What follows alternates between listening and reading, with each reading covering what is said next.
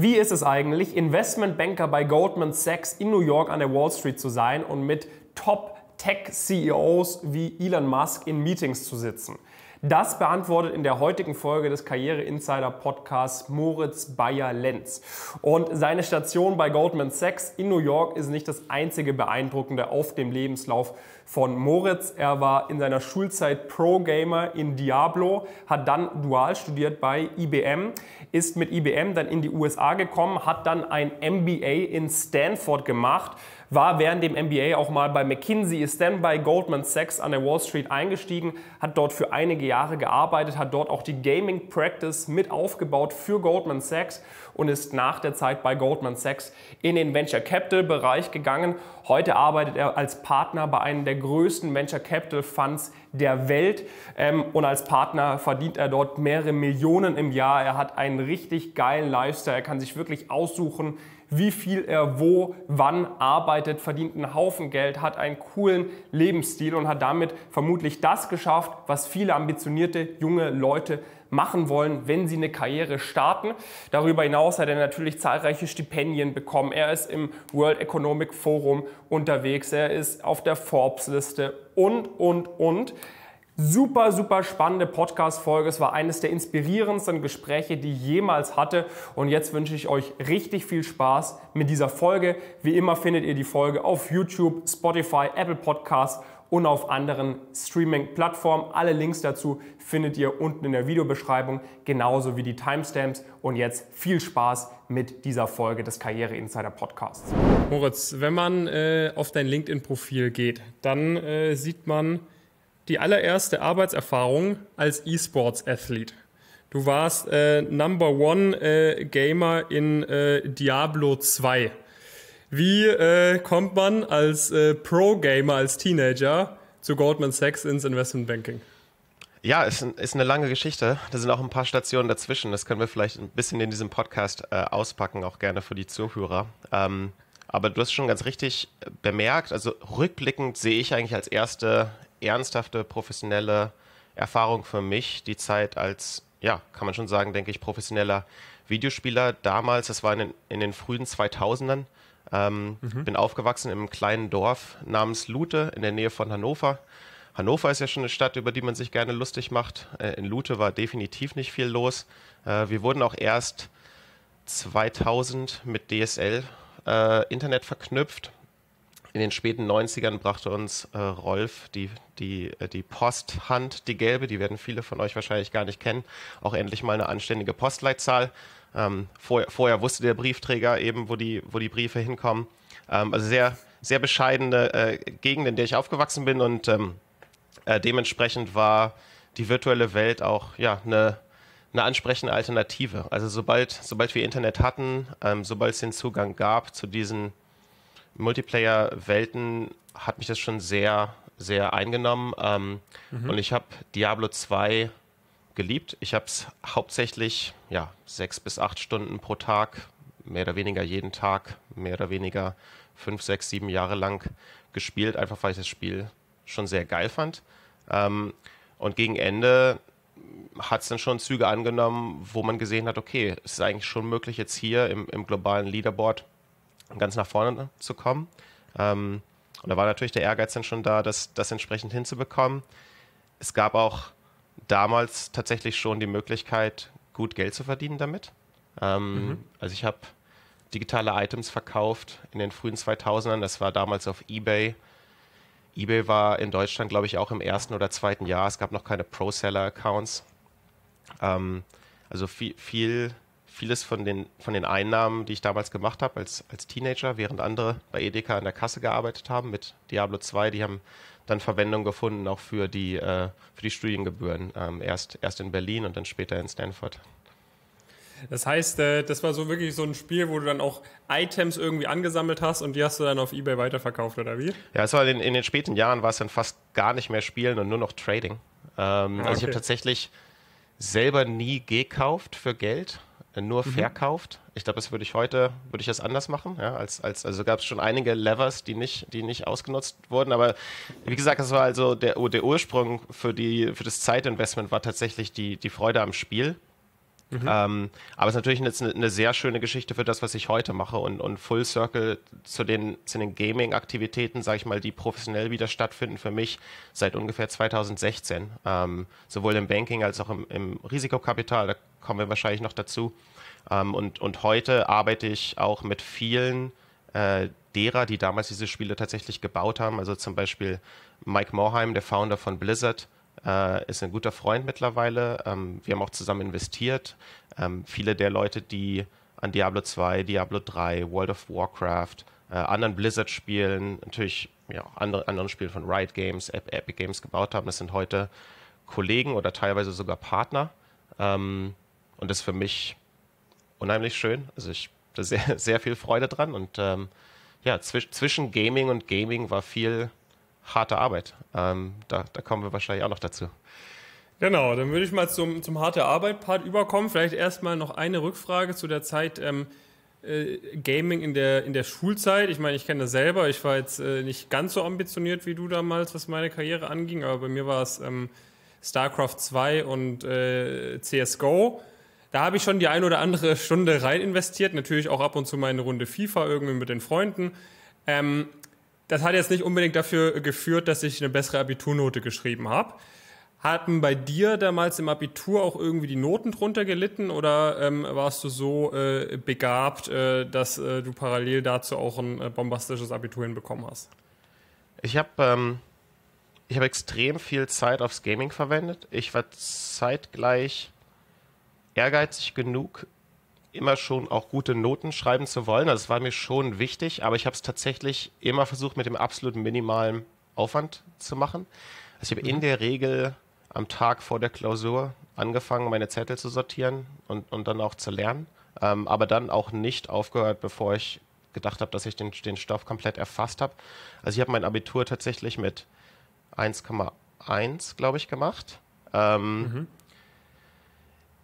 da gibt es auch sehr viel auszupacken. Vielleicht, vielleicht bleiben wir da noch kurz. Also einmal denke ich, dass tatsächlich das Videospielen und das kompetitive Videospielen auf dem globalen Level wirklich für mich äh, in meiner persönlichen Entwicklung sehr viel Positives bewegt hat. Also ich habe eigentlich aus meinem sozialen und, elterlichen Umfeld überhaupt keinen Leistungsdruck gehabt, ähm, überhaupt keinen ja, Zugang zu Exzellenz in, in Academia oder im professionellen Umfeld gehabt. Ähm, hatte damals auch sehr viel Zeit, äh, sehr viel Angst vorm Universitätsstudium, habe auch tatsächlich ähm, nach dem Abitur nicht direkt angefangen, an der, an der Universität zu studieren. Ich hatte einen Vorschlag von der Studienstiftung bekommen, damals von meinem Gymnasium, und den abgelehnt, weil meine Mutter und ich dachten, das ist etwas, wofür man Geld bezahlen muss. Also wir haben überhaupt nicht verstanden, mhm. dass es, dass es ein, ähm, ein, ein finanzielles Entgegenkommen ist.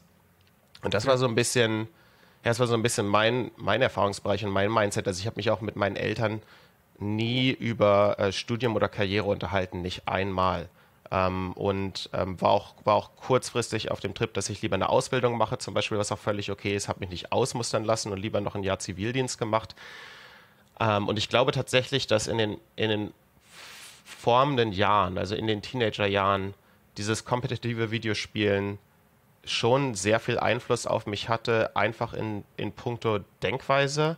Ähm, und so ein paar Sachen, an denen ich immer hängen bleibe mental, die glaube ich auch heute noch wichtig sind, sind zu jeder Zeit eigentlich den kompletten, ja, die komplette, den kompletten Ozean an Möglichkeiten zu, zu scannen, nicht unbedingt zu schauen, was ist der normale Pfad oder was machen andere, sondern wirklich versuchen zu erfassen, was sind eigentlich die besten, verrücktesten, wertvollsten Sachen, die man machen kann und, mhm. und ko komplett das auszupacken ähm, und, und zu versuchen, teilweise auch mit vielleicht unorthodoxen Methoden zu erreichen. Also um bester zu sein bei Diablo oder auch bei jedem anderen Videospiel, muss man eigentlich das komplette Spiel auseinandernehmen und, und so zusammensetzen, wie es niemand anders macht. Und ich glaube, diese Denkweise hat sich bei mir schon extrem eingeprägt und es findet sich oft bei mir auch wieder. Ähm, heute vielleicht ein bisschen weniger, aber sicherlich in diesen Jahren von 25 bis 35 und dann, dann auch auf ganz anderen Spielplätzen ähm, wie Stanford bei Goldman. Aber im, im Grunde diese Denkweise, also globale Optima, das ist so ein, so ein, so ein, mhm. so ein mentales Modell, was mich schon sehr prägt. Ich glaube, viele Leute viele Leute verfolgen lokale Optima und nicht globale. Und um, um globales Optimum zu finden, so einen Schritt zurück zu machen, mal wirklich zu gucken, was ist eigentlich das absolut Geilste, was man mit seinem Leben anstellen kann. Ich glaube, das ist schon, ich glaube, das ist schon ein, ja, ein sehr wichtiges Denkmodell und auch einfach methodisch nicht nur in erfolgreiche Leute Fußschritte äh, zu treten. Sorry, ja, das Deutsch schwindet ja, schon ein bisschen nach, nach zehn Jahren in Amerika. Aber sondern quasi seinen eigenen Weg zu seinen gehen. Seinen eigenen Weg zu gehen, mhm. ja. Ähm, weil die spannendsten und besten und, und ich glaube erfüllendsten Sachen, das, das ist oft nicht nach Maß.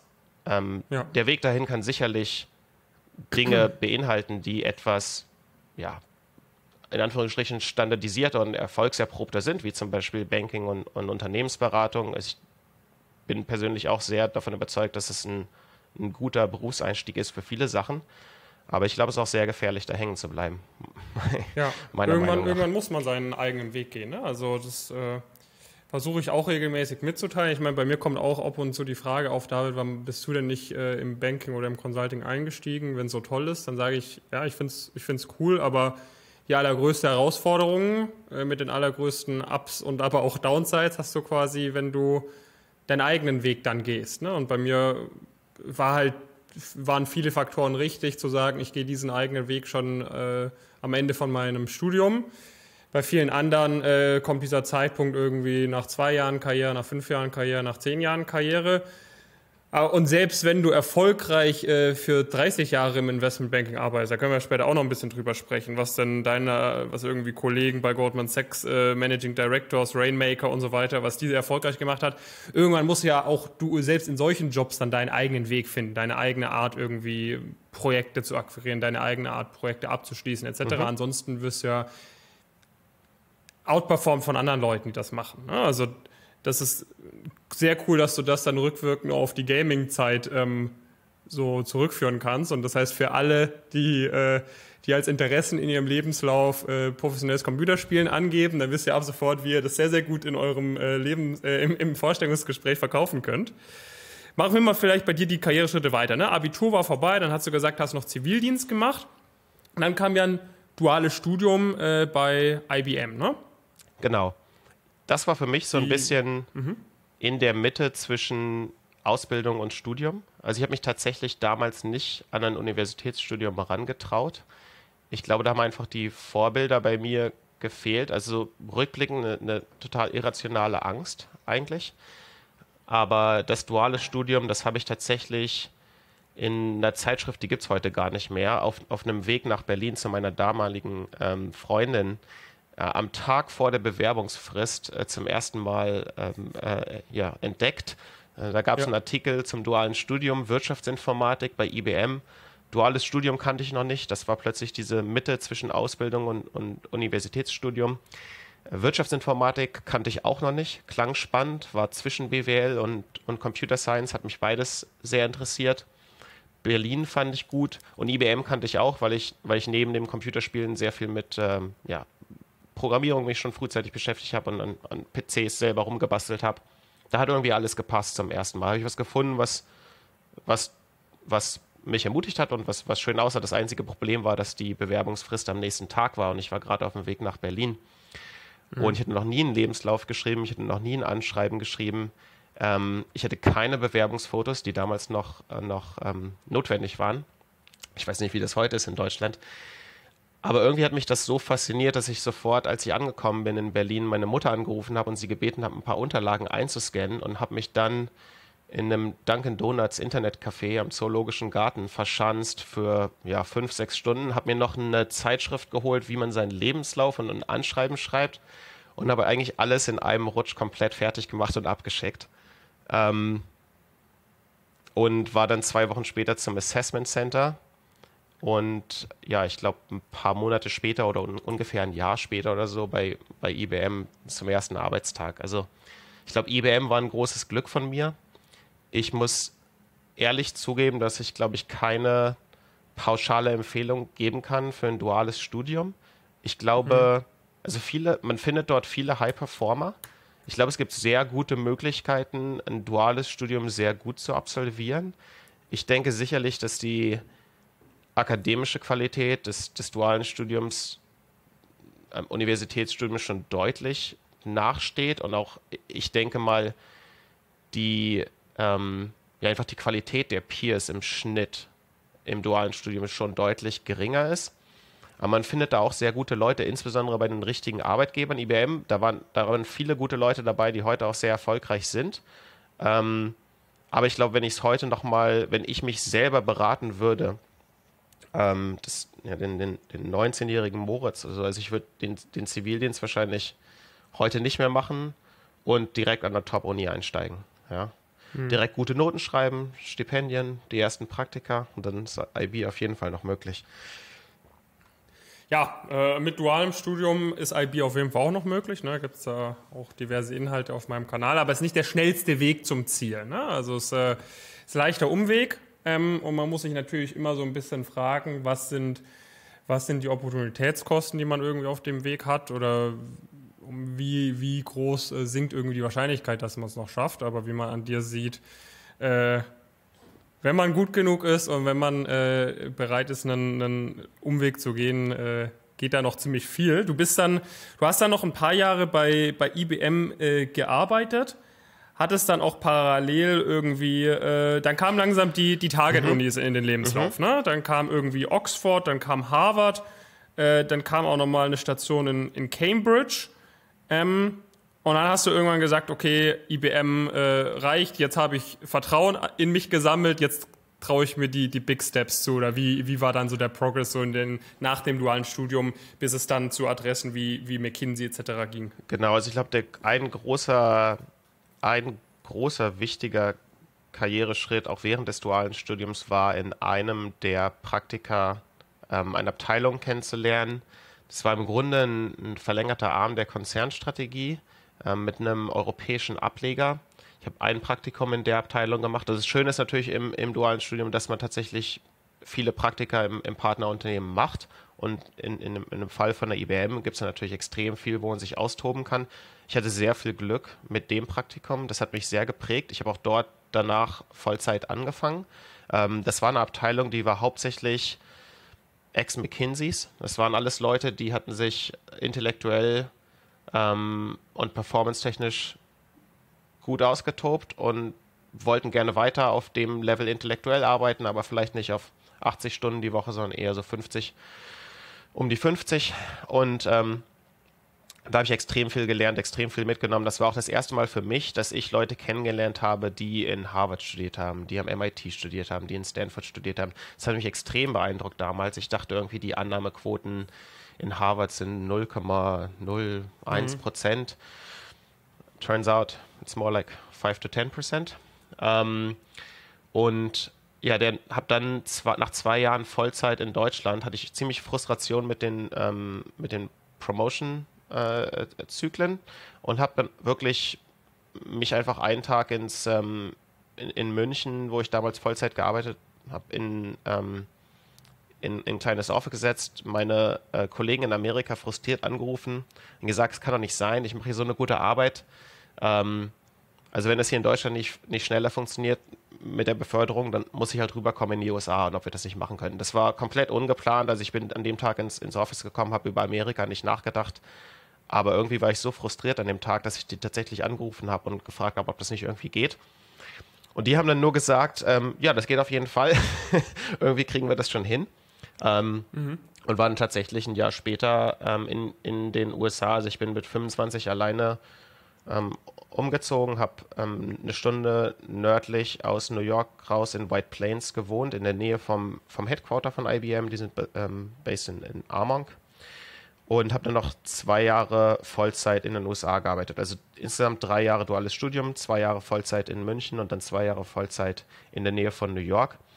Und mhm. in der Zeit ähm, an einem Projekt insbesondere gearbeitet, was, was extrem eingeschlagen hat. Also wir hatten tatsächlich damals ähm, auf das Projekt, auf das sie mich gesetzt haben, hatten wir ein 18-köpfiges BCG-Team, was global ähm, Daten eingesammelt hat, Analysen angefertigt hat für ähm, Workshops mit jedem äh, Vertriebsbeauftragten und, und deren Managern in, in der IBM. Das waren insgesamt ich glaube, damals 42.000 Vertriebsbeauftragte, also ein Riesenunternehmen.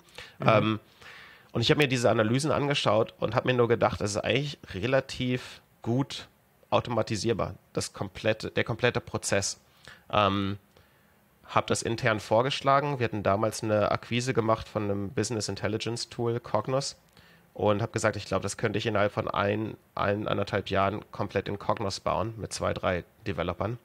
Ähm, und habe das, dann, hab das dann auch gemacht. Also wir haben tatsächlich mhm. dieses, dieses 18-köpfige BCG-Team mit einem Self-Service-Tool komplett ersetzt, ähm, was extrem geil funktioniert hat und einfach extrem saubere, gute, komplett ready-to-go Workshop-Präsentationen produziert hat.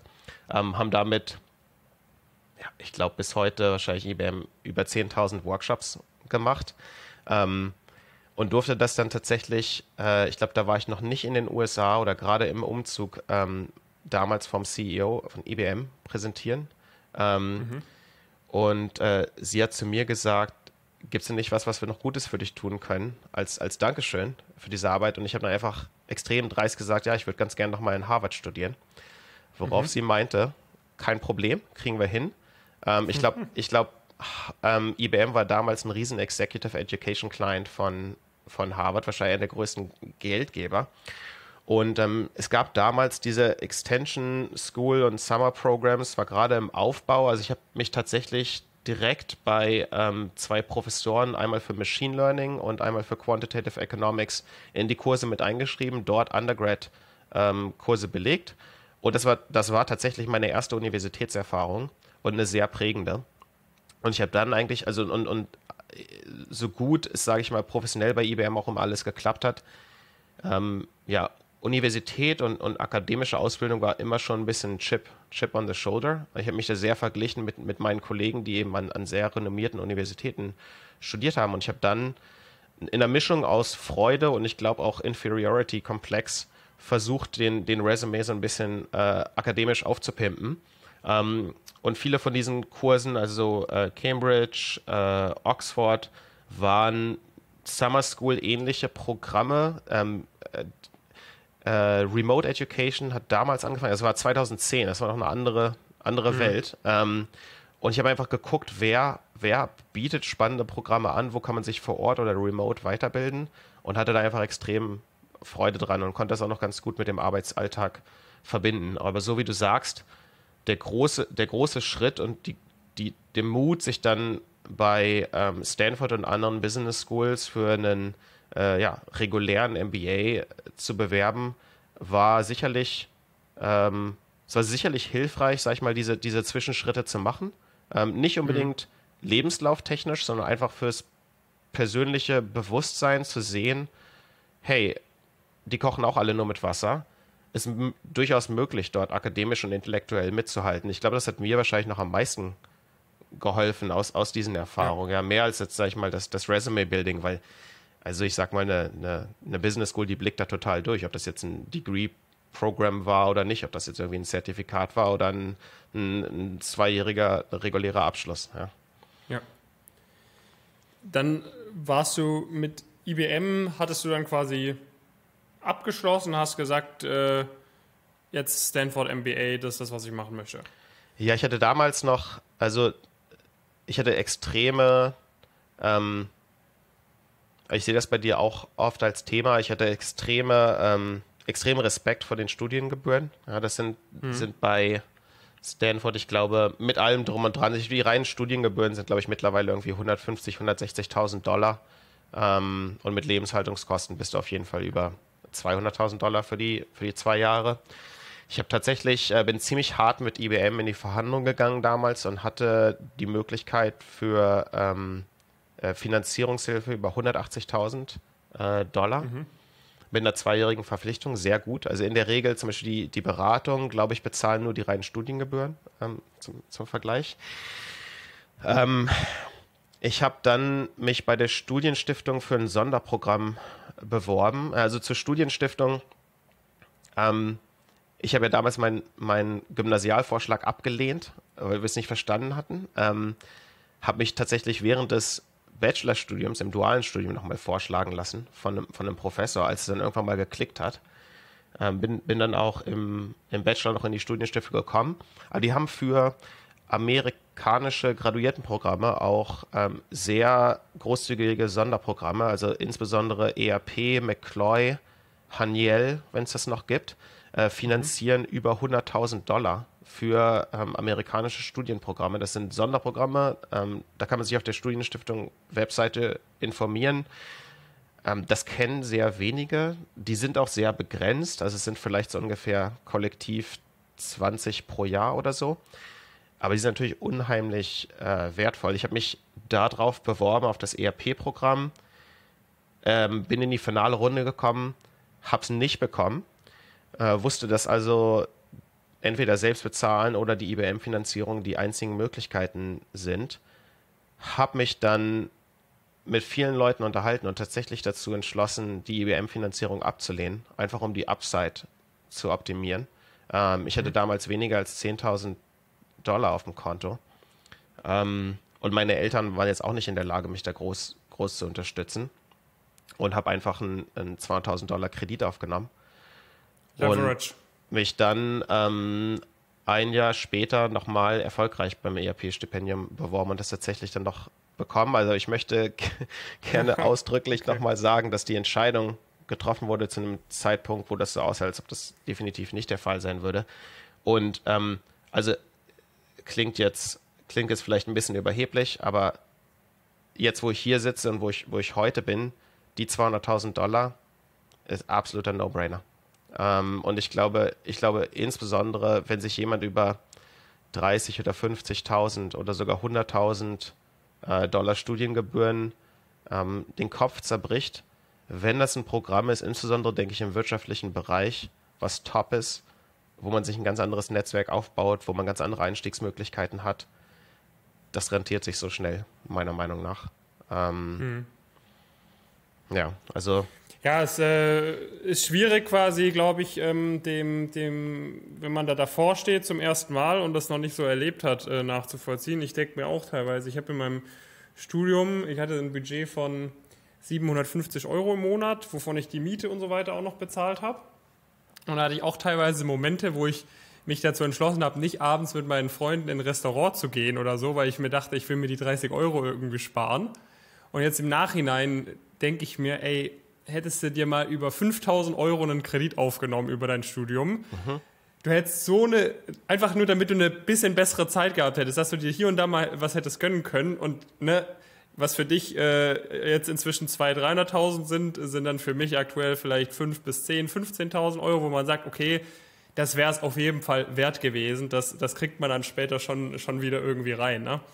Ähm, ja, es ist, äh, im Nachhinein lässt sich leicht sagen, aber ich finde es gut, dass du das auch nochmal betonst, weil mir das auch wichtig ist zu sagen. Ich finde, man sollte sich in so etwas jetzt nicht über Kopf reinwerfen, ne? also nur mhm. weil dir äh, du einmal davon hörst, ja, die und die private Business School, da hat man ganz gute Karrierechancen, dann sagst du, komm, ich gehe in Kredit, äh, wird schon irgendwie was werden. Aber wenn man einen sauberen Plan hat und auch an sich glaubt, dass man das hinbekommt, ähm, dann, dann ist es eine Sache, wenn, wenn das wohl überlegt ist, ähm, was man dann echt gut, gut machen kann. Und dann warst du, dann warst du im, äh, im Stanford MBA drin und dann ging es richtig los mit äh, McKinsey, Weißes Haus und dann auch der Einstieg bei Goldman Sachs. War das dann so der, der Hebel, der dann dich dann wirklich so zu den Top-Tier-Firmen katapultiert hat.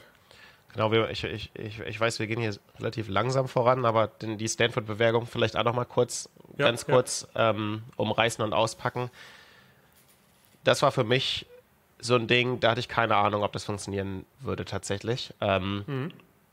Ich habe mir ein, ein, ganzes Jahr Zeit genommen für die Bewerbung. Ähm, ich habe mir gedacht, okay, ich war zwar sehr gut unterwegs in meinem dualen Studium, aber letztendlich war das eine, eine ja, doch schon relativ einfach akademisch und nicht besonders renommiert. Also so habe ich da jedenfalls drauf geschaut. Ich wusste, dass professionell es sehr gute ähm, Möglichkeiten gab, mich zu positionieren und auch was Empfehlungsschreiben anging. Aber akademisch, denke ich, war ich sehr dünn ähm, und habe mich dann extrem auch auf die standardisierten Tests fokussiert. Ich habe mir gedacht, okay, wenn ich jetzt ein, ein GMAT komplett wegknalle, dann kann eigentlich keiner sagen, dass ich nicht clever genug bin. Ähm, habe extrem lang an meinen Essays geschrieben. Also ich, hab, ich erinnere mich, dass ich teilweise an einem Wochenendtag irgendwie fünf Wörter nochmal geändert oder, oder rumgeschubst habe. Ich glaube, mein Stanford-Essay, der berühmte Essay ist What Matters Most in Life and Why.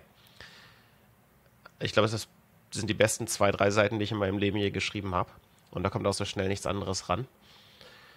Und habe dann alles ähm, vorbereitet über, über ein Jahr Zeitraum und zum Schluss wird quasi alles eingefügt in so eine Bewerbungsmaske, Online-Bewerbungsmaske.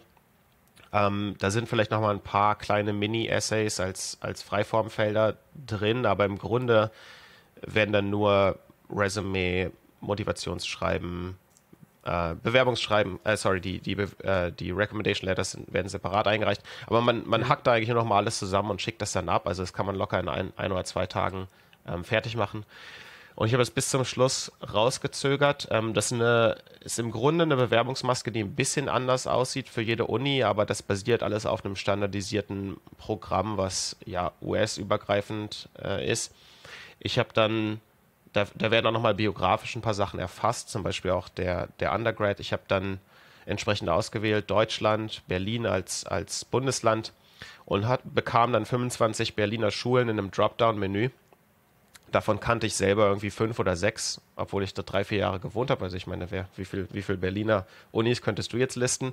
Ähm, und dann äh, die anderen 20 kannte ich überhaupt nicht und meine war nicht mal dabei. Was heißt, dass sich noch nie jemand von dieser Schule bei irgendeiner amerikanischen Bildungseinrichtung beworben hatte. Ähm, und da ist mir schon ein bisschen das Herz in die, in die Hose gerutscht. Ich musste tatsächlich noch kurzfristig mit dem Notar überhaupt beweisen, dass es sich um eine akkreditierte Hochschule handelt. Ähm, glücklicherweise war ich eh schon so weit, hatte meinen GMAT, hatte, hatte alles andere zusammen und habe mir dann auch nur noch gedacht, okay, fuck it, dann kannst du das Ding jetzt auch noch abschicken. Aber ich glaube, wenn ich das ganz am Anfang gesehen hätte, dann hätte ich es wahrscheinlich niemals versucht. Ähm. Ja, äh, Jokes on Stanford. Ähm, und und wie, du, wie du sagtest, ich, ich glaube, das war für mich, da bin ich tatsächlich mal auf einem Spielplatz gelandet, wo es eigentlich, ja, kann man denke ich schon sagen, grenzenlose Möglichkeiten gab. Ich war als einer der wenigen dort, die nicht schon Berührungspunkte hatten mit Consulting, mit Banking, äh, mit vielen der großen Marken, die ich denke ich mal viel Strahlkraft haben für Leute auch im, ähm, im Undergrad. Und ähm, während viele meiner Kommilitonen, denke ich mal, gesagt haben, okay, Consulting dann, Banking dann, wenn Finance, dann sowieso jetzt nur noch Private Equity, ähm, habe ich mir gedacht, okay, McKinsey, geil, Goldman, geil. Hab, hab die beiden in meinem Sommerpraktikum gesplittet tatsächlich. Also ich habe in meinem Praktikum zwischen den beiden Studienjahren ähm, 14 halt Wochen fürs Praktikum und ich habe hab acht Wochen bei Goldman und sechs Wochen bei McKinsey gemacht. Ähm, mhm. Goldman hat mir extrem gut gefallen. McKinsey war sehr nah dran an dem, was ich bei IBM gemacht habe. Und unter anderem auch deshalb, weil viele meiner, meiner Kollegen eben damals Ex-McKinseys waren und Banking hat mich fasziniert, hauptsächlich, weil es die Möglichkeit gab, mit ähm, ja, in der Regel eigentlich ja schon CEOs, CFOs von großen Unternehmen zusammenzuarbeiten an Themen, die dann at point in time für diese Leute auch die, die spannendsten oder wichtigsten Themen sind. Eine, eine Firma an die mhm. Börse mhm. zu bringen, eine große Akquisition ähm, abzuwickeln und für Goldman in, in TMT in, in New York oder in San Francisco sind das dann eben auch die ganz großen Tech-Unternehmen. Eigentlich ausschließlich Transaktionen im Bereich 500 Millionen plus, ähm, inklusive ganz großen Transaktionen, so Dells Akquise von EMC, das waren 67 Milliarden äh, Einkauf und dann ähm, IBMs Akquise von Red Hat, das waren glaube ich 34 Milliarden. Für mich speziell während der, wegen der sieben Jahre bei IBM natürlich auch.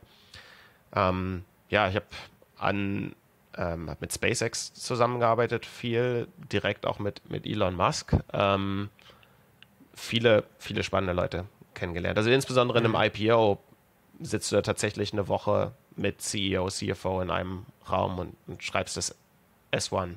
Ähm, für mich war die Faszination immer, immer die Tech-Branche und der Impact. Ähm, pure Faszination an Finance hatte ich persönlich nie. Ähm, das heißt, wenn ich, wenn ich extra Zeit hatte, habe ich die nicht darauf verwendet, noch tiefer in Equity oder Debt Markets einzutauchen und mir da Wissen anzueignen, sondern eigentlich eher immer damit verwendet, was könnten noch interessante Kunden sein, was könnten noch interessante, spannende Bereiche sein, in denen wir das Banking-Business ausbauen und bin dann damit auch letztendlich 2016 wieder zurück auf Gaming gekommen. Mhm. Du hast dann bei, bei Goldman die, die Gaming Practice äh, gegründet und aufgebaut, ne? Genau, also es war, ich war anderthalb Jahre im Job drin und bin dann eigentlich für mich wieder in die Denke gekommen, okay, was, was kann man auf dieser Plattform jetzt Spannendes, Spezielles machen? Gibt es irgendwas, wo ich mich als die Person positionieren kann? Bin zurück ins Gaming gekommen, wo ich gedacht habe, da habe ich unfaire Expertise oder ähm, kann, kann das besser durchleuchten als vielleicht andere Leute, die damit nicht aufgewachsen sind. Und bin vor allen Dingen auch auf den, über den Fakt gestolpert, dass das mittlerweile, ich glaube in 2016 eine 140, 150 Milliarden Industrie war, ähm, größer als, wesentlich größer als Musik, damals eine 20 Milliarden Industrie und größer als, ich glaube, damals schon Musik und Film und On Demand, also Netflix und Apple TV äh, zusammen, alle drei Bereiche. Und auch auf einem starken Pfad Fernsehen als, äh, als Nummer 1 Media Category abzulösen. Das ist heute der Fall. Also Gaming ist, ist ja tatsächlich heute die größte Media Category. Größer als, als mhm. lineares Fernsehen. Ähm, und irgendwie wurde das damals schon sehr stiefmütterlich behandelt bei Goldman. Wir hatten zwar natürlich große Gaming-Transaktionen über die Jahre auch mal gemacht, aber es gab keine Practice, wo jetzt jemand gesagt hat, hey, wir, wir versuchen wirklich äh, ähm, bei allen Unternehmen größer als 250, 500 Millionen ähm, Dollar äh, die erste Adresse zu sein. Wir hatten keine, ja, also null Thought Leadership, keine, keine Events, keine speziellen Gaming-Präsentationen, nichts. Und ähm, obwohl ich damals nur Senior Associate war, habe ich dann mit Schirmherrschaft von einem Partner Goldman's Gaming Practice aufgebaut 2016 und das geleitet über die vier Jahre bis, bis 2020. Und die, das Timing hätte nicht besser sein können. Also wir haben an, an vielen, vielen spannenden Sachen gearbeitet, inklusive, sorry, also wir haben an vielen ähm, spannenden Themen gearbeitet, inklusive den IPOs äh, von, von Unity und, und Roblox dann mhm. auch. Ähm, ja, diverse Transaktionen, die, die stattfanden in den Jahren. Und heute ist natürlich ein Geschäft, was, was weiter boomt. Also es eigentlich hat, würde ich mal sagen, seit 2017 bis heute nicht, nicht groß aufgehört. Also ich denke, einer der lukrativsten ähm, Geschäftsbereiche für, für Media MA. Hast du, äh, hast du dir auch mal da gedacht, ähm, ich meine, am Ende des Tages bist du dann ja äh, auch irgendwann rausgegangen äh, ins, äh, ins Venture Capital, ähm, wo du dann noch schneller wahrscheinlich äh, partnerschaftlich dich verhalten kannst, noch stärker äh, unternehmerisch äh, handeln kannst. Ähm, aber hattest du dabei Goldman nicht auch irgendwie gedacht, hey, warum ziehe ich für die so eine Practice auf, von der ich ja eigentlich gar nicht profitiere? Oder war das halt so, okay, du kannst dafür die Mittel und Wege nutzen, die halt Goldman Sachs hat, die du als, als One-Man-Show oder als, als äh, kleiner, kleiner Junior in einem, äh, in, einem, in einem VC zu dem Zeitpunkt hätte es einfach nicht, nicht haben können, die, die Mittel und Wege, um, um das zu bauen, was du bauen wolltest. Ich glaube, das ist mir nicht groß durch den Kopf gegangen, ehrlich gesagt. Ich mhm. war damals, mich hat einfach, ich glaube, mich hat das einfach thematisch extrem erfüllt. Also mir hat das sehr viel Spaß gemacht. Ähm, mhm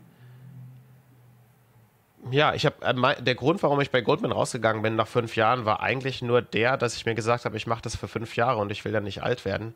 Und dann war ich fünf Jahre da und es hat eigentlich sehr viel Spaß gemacht zu dem Zeitpunkt. Ähm, und ich habe mich dann trotzdem an mein, mein, mein Wort zu mir selber gehalten und bin, bin rausgegangen. Ich, hatte, ich wusste auch noch gar nicht, was ich danach machen wollte. Also ich hatte tatsächlich auch eine, eine Pause von sechs Monaten oder so und ähm, blicke heute extrem positiv auf die Zeit bei Goldman zurück. Also ich, wie, entgegen vielem, was man hört, war das tatsächlich sehr, ja, sehr, sehr freundliche, emotionale Jahre. Ähm, natürlich extrem intensiv. Also alle sehr hart gearbeitet, aber die Kollegen waren schon alle sehr, sehr, sehr geil. Ähm, bin auch heute noch im Kontakt mit, mit vielen, blicke da sehr positiv zurück, aber der Einstieg dann ins, ähm, ins Risikokapital, also ich würde mal sagen, viele Leute haben auf den initialen Einstieg rauf geguckt und Bitkraft war damals überhaupt kein, kein Name, das war ein kleiner VC-Fund ähm, mit Fokus auf Gaming und E-Sports tatsächlich damals noch. Also ich glaube nicht, dass da jemand auf den Wechsel geschaut hat und gesagt hat, das war jetzt, das ist ein, ein genialer nächster Karriereschritt. Ähm, für mich einfach was, was ich inhaltlich und intellektuell spannend fand. Also mir hat sicherlich, mich hat sicherlich auch mit fasziniert, in was Kleineres einzutauchen, was man noch mit aufbauen kann. Ähm, und wir haben auch Bitkraft über die zwei, drei Jahre von einem, von, ja, von einem kleinen 100 Millionen Dollar Fund in, in Gaming zum weltweit aktivsten Investor in, in Game Studios, Plattforms und, und Tech ähm, aufgebaut, äh, zusammen mit den drei Founders. Also da haben wir schon, da haben wir schon was geleistet. Das, das hat sich ähm, kommerziell auch dann sehr rentiert, aber das, also mhm. ich denke mal, von, von dieser, sag ich mal, Verzehnfachung des, des, der Assets under Management innerhalb von zwei, drei Jahren hätte man jetzt auch nicht wirklich ausgehen können. Ähm, also eigentlich wirklich ein Schritt aus Passion und, und Inhalt, first and foremost. Aber ja, ähm, eine der ersten Investitionen, by the way, ähm, bei, bei Bitkraft war Frost Giant, das ist das ehemalige ähm, StarCraft 2 und Warcraft 3 Team, weil du StarCraft äh, 2 erwähnt hattest ähm, am Anfang des Gesprächs und ähm, Tim, der äh, der Production Director von StarCraft 2, kommt heute auch zum Dinner vorbei mit seiner Frau, also mittlerweile ein guter Freund, der wohnt auch hier in Malibu. Der passt ab und zu auch auf, auf Hund und Katze auf, wenn wir im Urlaub sind. Und sag ihm ähm, mal, dass äh, Protoss auf jeden Fall immer noch overpowered ist. Ja, werde ich ihm ausrichten, dass da nochmal vielleicht ein Balancing-Patch nachgeschoben wird. Ja, mega. Also ich würde, ich würde gleich noch sehr stark auch äh, über deine aktuellen äh, Sachen äh, sprechen, sowohl Bitcraft als auch Lightspeed. Mhm vielleicht davor, ne? Solange wir, weil ich meine, bis dahin war es ja schon so ein. Ab dann bist du dann wirklich absolut final deinen eigenen Pfad gegangen. Ich würde mal auch sagen, dass du, äh, sag ich mal, der Weg zu äh, bis zu Goldman ist jetzt auch nicht dieser ganz, ganz typische Weg. Offensichtlich, ne, äh, der, der, der deutsche Moritz aus einem kleinen Dorf in der Nähe von Hannover, äh, über ein duales Studium, über zwei, drei Jahre Berufserfahrung, dann aha, äh, Stanford, MBA. Ähm, da ist jetzt auch nicht so der Weg, den man häufig sieht, äh, wenn man sich äh, Deutsch, äh, deutsche Leute anschaut, die im Investmentbanking eingestiegen sind.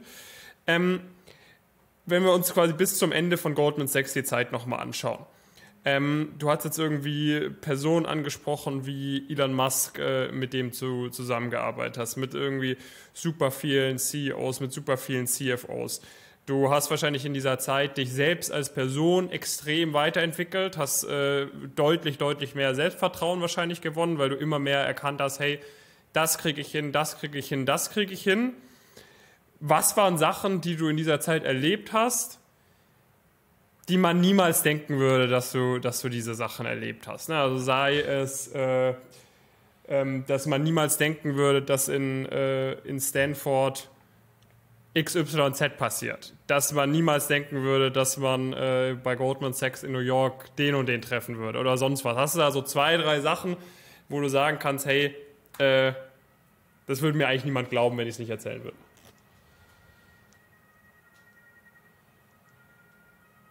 Ich glaube, also ich glaube, was irgendwie jetzt CEOs und CFOs angeht, wenn man es wirklich drauf anlegen wollte, mittlerweile denke ich mal, kombi mit kombiniertem Goldman oder Lightspeed-Netzwerk kommt man, denke ich, an fast alles ran. also mhm. ich glaube, ich glaube, Access to People können wir, glaube ich, von der Liste streichen. Ähm, ja. Also ich wäre wär, auch in, in anderen ähm, Gruppen sehr aktiv. Also Forbes 30 Under 30, Capital hat die, die 40 unter 40 Liste. Atlantikbrücke ist auf jeden Fall eine, eine Organisation, die man sich anschauen sollte als, ähm, als jemand, ähm, der an den deutsch-amerikanischen Beziehungen interessiert ist. Studienstiftungen, insbesondere die Sonderprogramme in Amerika, haben eine sehr, sehr gute Community. Ähm, eine, eine spannende Sache, über die ich noch gestolpert bin, ähm, äh, letztlich, also in den letzten paar Wochen, ist ähm, eine Einladung, die ich bekommen habe zu einer Gruppe, die nennt sich äh, Dialog oder Dialog, mhm. gegründet von Peter Thiel äh, und lädt jedes Jahr ungefähr 150 Leute ein für einen äh, off, the rock, off the Record Small Group Discussions. Ähm, da, da habe ich mir die Liste vom letzten Jahr angeguckt, da waren schon einige Leute dabei, die man sehr gut kennt. Ähm, mhm. Jetzt weiß nicht, warum ich jetzt den, den Invite verdient habe für dieses Jahr, aber werde ähm, werd im August mit meiner Frau nach, nach Teneriffa und, und mir die Organisation mal anschauen. Also es ist äh, mhm. noch am nächsten dran zu den Illuminati wahrscheinlich. Ähm, ja, ja. Äh, keine Website, keine, keine, keine Berichte im, im, im Web ähm, dazu. Also so ein bisschen mhm. konträr zum, zum Forbes-Marketing. Äh, ähm, ja. ja, ich glaube, ich glaube, das Wichtigste oder das, ich glaube, das, das insbesondere auch wenn ich jetzt zurückblicke, vielleicht in zehn Jahren, also auch viele Leute, die ich getroffen habe bei Goldman oder im Rahmen von Goldman, im Rahmen von Stanford, ich glaube, es ist viel spannender zu sehen, eigentlich die Leute, mit denen man zusammen studiert hat, mit denen man zusammen gearbeitet hat, auf dem, auf dem, also auf dem gleichen Level, wie viele von denen sich auch jetzt schon entwickelt haben und wie viele von denen vielleicht in, wo viele, viele von denen in zehn Jahren stehen werden. Und ich glaube, ich glaube, es ist viel, viel wertvoller oder spannender oder interessanter irgendwie zu sehen, hey, ich habe mit jemandem zusammengearbeitet oder ich habe mit dem irgendwie auf zwei Deals monatelang äh, äh, Nachtschichten geschoben und zum Schluss wird diese Person äh, einer der großen Founder oder, ähm, oder, oder Denker oder Lenker von, von Ländern oder ähm, Unternehmern. Da zeichnen sich schon die ersten Sachen ab. Ich glaube, das ist, das ist noch eine noch eine Schiene mhm. spannender, fast, als jetzt tatsächlich mehr irgendwie mit irgendwem ein Meeting gehabt zu haben. Ja, also ich meine, das, ich glaube, da wird man mittlerweile ziemlich, ja, ähm, ja, da würden wir wahrscheinlich noch äh, übermorgen drüber sprechen können, mit was für interessanten Leuten du, du Meetings hattest. Also ich meine, das ist ja wirklich so, äh, du, äh, sag ich mal, ich meine, bei dir steht immer noch hoffentlich äh, sehr viel äh, in der Zukunft an ähm, wo es noch hingehen kann. Aber sag ich mal, das ist ja schon der Path, auch jetzt, wenn du, wenn du irgendwie Mastermind ein, ansprichst mit äh, 150 von Peter Thiel ausgewählten äh, Leuten. Da ist ja wirklich äh, Top 0,00001 Percentage, äh, wenn man quasi auf dieses äh, Performance, äh, Success in dieser Skala quasi denkt. Auf dem Weg dorthin wie viel davon würdest du ähm, Glück zuschreiben? Wie viel davon würdest du Talent zuschreiben? Wie viel davon würdest du harte Arbeit zuschreiben? Also wenn wir das Ganze mal sehen wie so eine Pyramide, ähm, an, oben haben wir Glück, äh, links unten haben wir irgendwie harte Arbeit, rechts unten haben wir Talent. Wo wäre der Punkt bei dir? Wo ist, wo ist Moritz Bayer-Lenz? Ich glaube tatsächlich, das hört sich jetzt vielleicht arrogant an, aber ich glaube, ähm, Glück ist sicherlich auch dabei, aber wäre von den dreien sicherlich auf, auf Nummer drei, ähm, mhm. denke ich. Ich glaube, was für mich extrem gut funktioniert hat, ist, ähm, ist irgendwie immer, ist, ein, ein Fuß ist, ist auf dieser Seite Selbstvermarktung und ähm, und bewusstes Auftreten und der andere Fuß ist ganz, ganz fest verankert in täglicher kritischer Selbstreflexion, äh, nie schwindendem Inferiority-Komplex, ein Imposter-Syndrom. Also unabhängig davon, wie ich vielleicht für manche Leute extern wirke, läuft bei mir intern jeden Tag und jede Zeit die Performance Improvement Engine mental, die irgendwie sagt, das funktioniert noch nicht so gut, das ist auf jeden Fall eine Schwäche von mir, das ist was, woran ich arbeiten muss, ähm, das ist nicht gut gelaufen. Nicht in einem erdrückenden Maße, aber einfach in einem sehr nüchternen Maß. Ähm, also ich denke da, glaube ich, gar nicht mehr so aktiv drüber nach, aber es ist schon, denke ich, schon täglich präsent, dass ich, dass ich für mich selber überlege, was kann eigentlich noch besser funktionieren oder, oder wo sollte ich mich am besten weiterentwickeln. Ähm, eine Sache, die für mich auch extrem gut funktioniert hat, ist, ich habe seit ich 23, 24 bin, ähm, zehn Jahrespläne, zum Schluss fünf Jahrespläne für mich selber mhm. geschrieben. In der Regel einmal pro Jahr.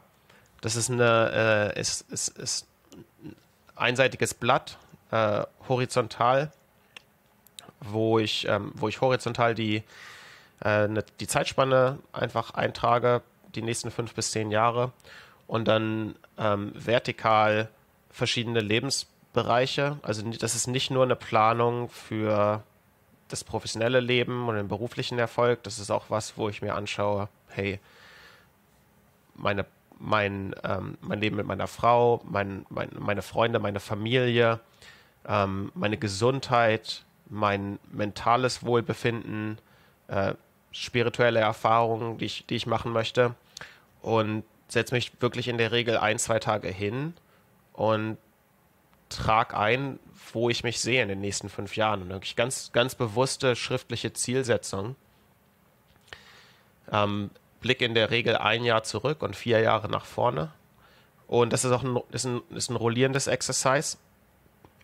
Kommt dann natürlich nächstes Jahr in, in einen neuen Fünfjahresplan rein, wo mhm. viele von den Sachen ein bisschen näher rücken, manche Sachen vielleicht in den Hintergrund rücken, weil sie nicht mehr, nicht mehr spannend sind, aber also ich, ich setze da schon sehr hohe Ziele und muss sagen, ich glaube, von den Sachen, die ich zum Schluss tatsächlich ähm, ja, forciert habe, also ich, ich glaube 70, 80 Prozent davon wurden dann auch in die Tat umgesetzt. Also das scheint schon irgendwie eine, eine Formel zu sein oder ein Konzept zu sein, was so funktioniert. Von daher habe ich jetzt ehrlich gesagt Schwierigkeiten damit, Glück höher einzuordnen. Ich glaube, Glück kommt folgendermaßen ins Spiel.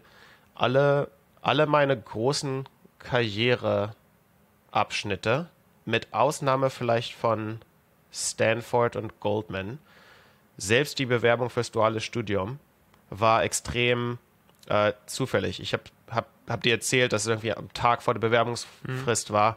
Ähm, Goldman zu Bitcraft war mega random. Der Einstieg von, von Bitcraft äh, zu Lightspeed, also das, das ist passiert im Urlaub in Griechenland in einer Yoga-Session. Das ist da, dass ein Gespräch sich, sich entwickelt hat.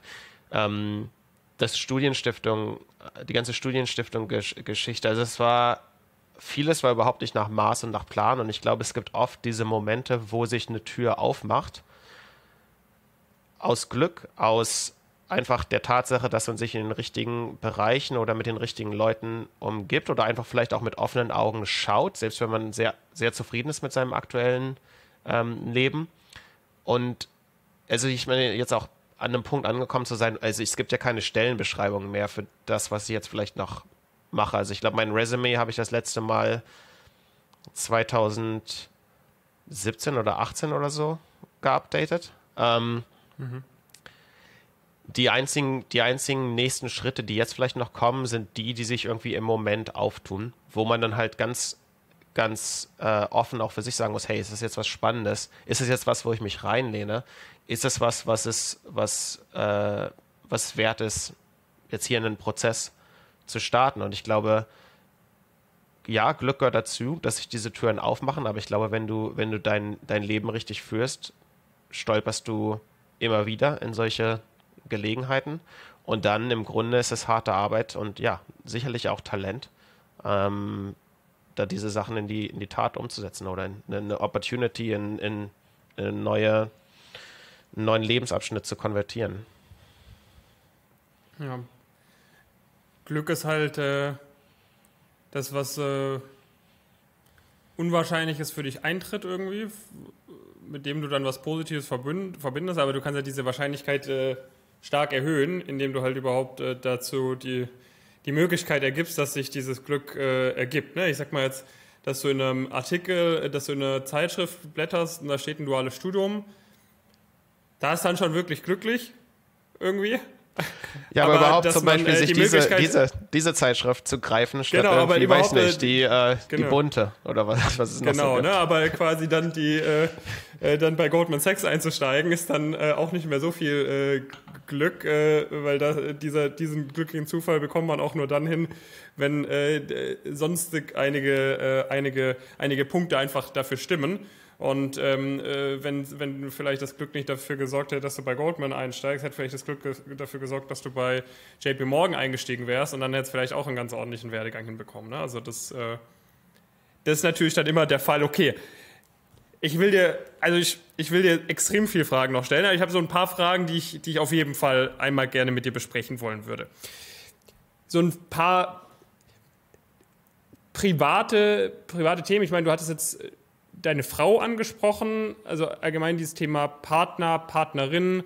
Ähm, würde, äh, könnte man ja auch Bücher mitfüllen, wie wichtig das, äh, wie wichtig das auch für das, für das gesamte Leben ist. Du hast auch eine Ex-Freundin angesprochen in, in Berlin irgendwie, zu der du damals gefahren bist. War das auch ein, ein Prozess? Ich meine, da, da ist man als junger Mensch vielleicht noch ein bisschen, ja, das ergibt sich schon irgendwie, aber je älter man wird, desto eher merkt man dann vielleicht, okay, so ganz automatisch ergibt sich das vielleicht auch nicht. Äh, wirst wahrscheinlich auch ein paar Leute kennen, die auf deinem Level sind, die da jetzt nicht, nicht glücklich verheiratet sind unbedingt. Ähm, war das eine Sache, die du auch irgendwie so ein bisschen bewusst dann, für die du bewusst gesearched hast, mit dem Gedanken, was du alles beruflich machen möchtest? Weil sowas, was du jetzt gemacht hast, macht ja auch absolut äh, nicht jede Partnerin, nicht jeder Partner mit. Wie, wie bist du an, an dieses Thema rangegangen? Ja, ich bin, ähm, also ich bin, glaube ich, extremer Beziehungsmensch. Ich habe tatsächlich, seit ich, seit ich 16 bin, ähm, immer langfristige Beziehungen gehabt mit einem Jahr äh, Ausnahme. Das war das Jahr, als ich in die USA umgezogen bin. Also ich bin jetzt mit meiner Frau ähm, knapp fünf Jahre zusammen und davon viereinhalb verheiratet. Also wir haben tatsächlich nach einem halben Jahr ähm, geheiratet. Das ist meine vierte Fünf-Jahres-Beziehung. Ähm, mhm. Also ich habe kenne eigentlich die letzten zwei Jahrzehnte nur in Partnerschaften. Ähm, habe nie habe nie gedatet wirklich. Es hat sich eigentlich immer ja hat sich immer hat sich immer situativ ergeben. Und ich glaube, es ist so ein bisschen, gibt schon ein paar Anknüpfungspunkte zu deiner vorherigen Frage, weil ich glaube, es, sind, es hat sich immer, hat sich immer ergeben aus, aus Umgebungen und Bereichen, in denen man sich selber eben auch, ähm, ja, in denen man selber Zeit verbracht hat. Also es waren, waren also ganz am Anfang war es natürlich irgendwie jetzt eine, das war eine Freundin aus der, aus der ähm, Schulzeit, aus der, aus, aus der Gymnasialzeit. Danach war es das duale Studium, danach war es Stanford. Und ähm, äh, Alisa habe ich tatsächlich über, über Forbes 30 under 30 kennengelernt. Ähm, also zu, zum Schluss, ich glaube, die Leute, die, die sowas mitmachen, das ist letztendlich auch eine Funktion. Wovon nennt man die? Ich glaube, das sind oft Leute, die ähnliches ähm, machen. Ähm, das ist aber, ich glaube nicht, dass es unbedingt notwendig ist. Also ich glaube, es gibt auch sehr viele ähm, gibt sehr viele Paare, die ich kenne, die, die ähm, glücklich zusammenleben, wo es sehr unterschiedliche Ansichten gibt, ähm, was, was die persönliche, ja, was die persönliche Karriere angeht. Ähm, das kann auch funktionieren. Also ich weiß nicht, ich habe leider das, das Thema bin ich jetzt irgendwie nie systematisch angegangen, mhm. muss ich ehrlich sagen. Das war eigentlich immer Serendipitous. Was ich allerdings schon zusammen auch mit Alisa systematisch angehe, ist ähm, äh, sie dann auch in diese Planung zu involvieren natürlich und zu sagen, was sind, was, was siehst du als Erlebnisse in den nächsten fünf Jahren, die wir gemeinsam haben sollten? Wie sollen wir unsere beiden Familien in unser Leben integrieren? Ähm, das sind, das sind Unterhaltungen. Aber jetzt sage ich mal, die Partnerfindung selber, da habe ich vielleicht ein bisschen okay mehr Glück gehabt. du bist nicht der, nicht der Dating-Guru. Eine, eine Sache, wo du kann man, kann man äh, sicherlich, kann man sicherlich, die du zwar sehr erfolgreich hinbekommen hast, kodifizieren. okay, perfekt. Dann ähm, Thema äh, High-Performance-Leistung abliefern können. Ich meine, da sprechen wir ja gleich auch noch drüber. Du bist jetzt nicht nur beruflich äh, sehr gut unterwegs, sondern du bist auch äh, sportlich äh, sehr, sehr fit. Von dir und äh, von auch anderen äh, Leuten, die über Jahrzehnte aus deinem Netzwerk ähm, High-Performance ähm, abliefern können. Was sind da irgendwie Erfolgsgeheimnisse? Was ähm, Ernährung angeht, ähm, was äh, Schlaf angeht, was gewisse Routinen angeht, was wegen mir auch Supplements angeht, äh, was äh, Koffeinkonsum angeht, was äh, sonstige ähm, Sachen angeht. Also ich meine, das ist ja, sagst du, hey David, das ist alles äh, Genetik. Äh, es gibt Leute ähm, hier, die genau die, die, das gleiche Level an Performance abliefern wie ich die essen, was sie essen wollen und ich ernähre mich äh, komplett ketogen äh, oder, oder sagst du, ja, da gibt es schon ein paar Gemeinsamkeiten, sagst du, das, da kann ich keine Tipps geben, das muss jeder völlig individuell für sich herausfinden. Was sind so Sachen, die du für dich jetzt herauskristallisiert hast? Vielleicht einmal bezogen auf die Zeiten, wo du wirklich die 80, 90 Stunden Wochen schieben musstest und einmal bezogen auf die Zeit jetzt, wo du dir hoffentlich äh, deine Zeit ein bisschen besser einteilen kannst, weil du eher auf, dich selbst, äh, von dir selbst abhängig bist. Ähm, was, was kannst du da jungen, jungen Menschen mitgeben? Ich meine, ich kenne das selber extrem aus meiner eigenen äh, Studentenzeit. Ich habe wirklich sehr viel rumprobiert. Äh, ich habe alle möglichen Ernährungsformen ausprobiert, die man machen konnte. Ich habe äh, mit, mit Koffein äh, rumprobiert. Ich habe mit verschiedenen äh, Sleep Cycles rumprobiert und und und. Wahrscheinlich, wenn du sagst, bei mir im Hintergrund läuft immer die Selbstoptimierung, wird es bei dir auch ähnliche Phasen vielleicht gegeben haben. Ähm, was, was hast du da jetzt für dich äh, so inzwischen äh, so ein bisschen herausgefunden? Was funktioniert gut für so einen Weg, wie, wie du ihn eingeschlagen hast?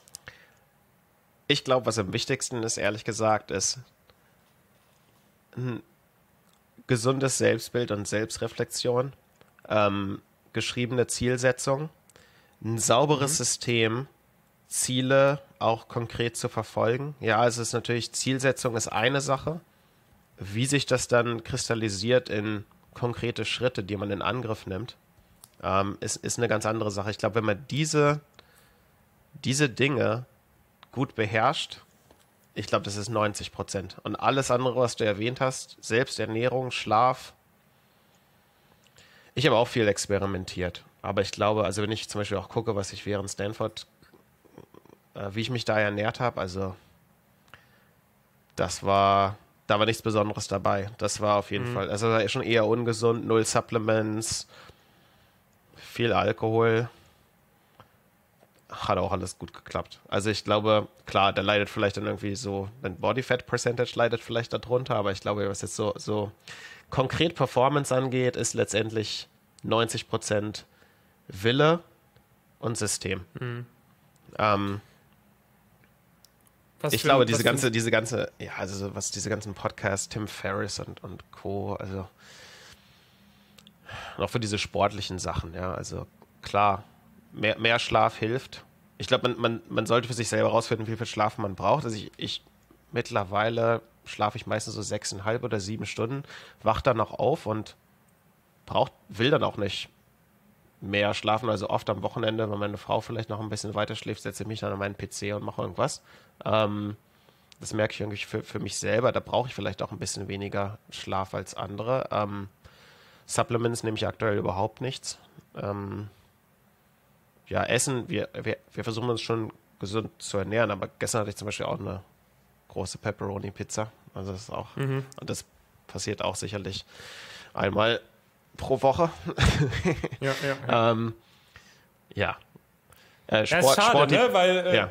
ich finde, äh, man, man, man, man, hofft halt immer, ne, wenn man sich dann auch solche äh, Human Optimization Podcasts anhört. Ne, man, man googelt, ich meine, ich kenne es von den Studenten auch so, die suchen immer nach der einen perfekten Lerntechnik. Die eine Lerntechnik, mit der du dann äh, äh in, in 20 Prozent der Zeit äh, 500 Mal so viel Wissen dir aneignen kannst. Genauso sucht man immer nach dem einen Supplement, nach dem einen Tool irgendwie, mit dem man dann jedes Ziel erreichen kann, sei es in dem Fitnessbereich oder sonst wo.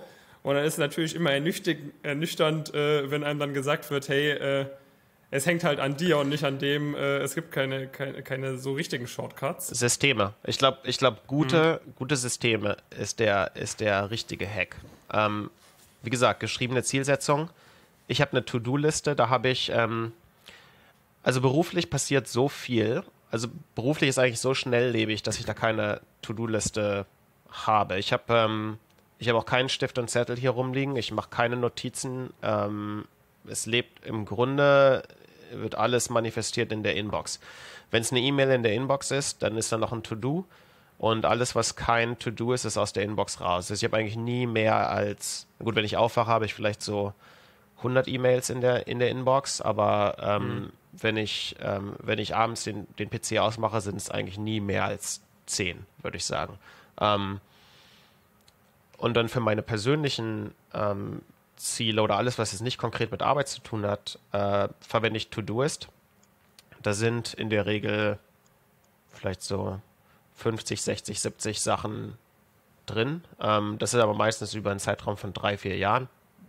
Mhm. Das ist irgendwie so ein To-Do pro Woche oder irgendwie so um, um den Dreh. Was ist es dann für ein Beispiel-To-Do? Also was steht diese Woche ich an, was steht nächste Woche an?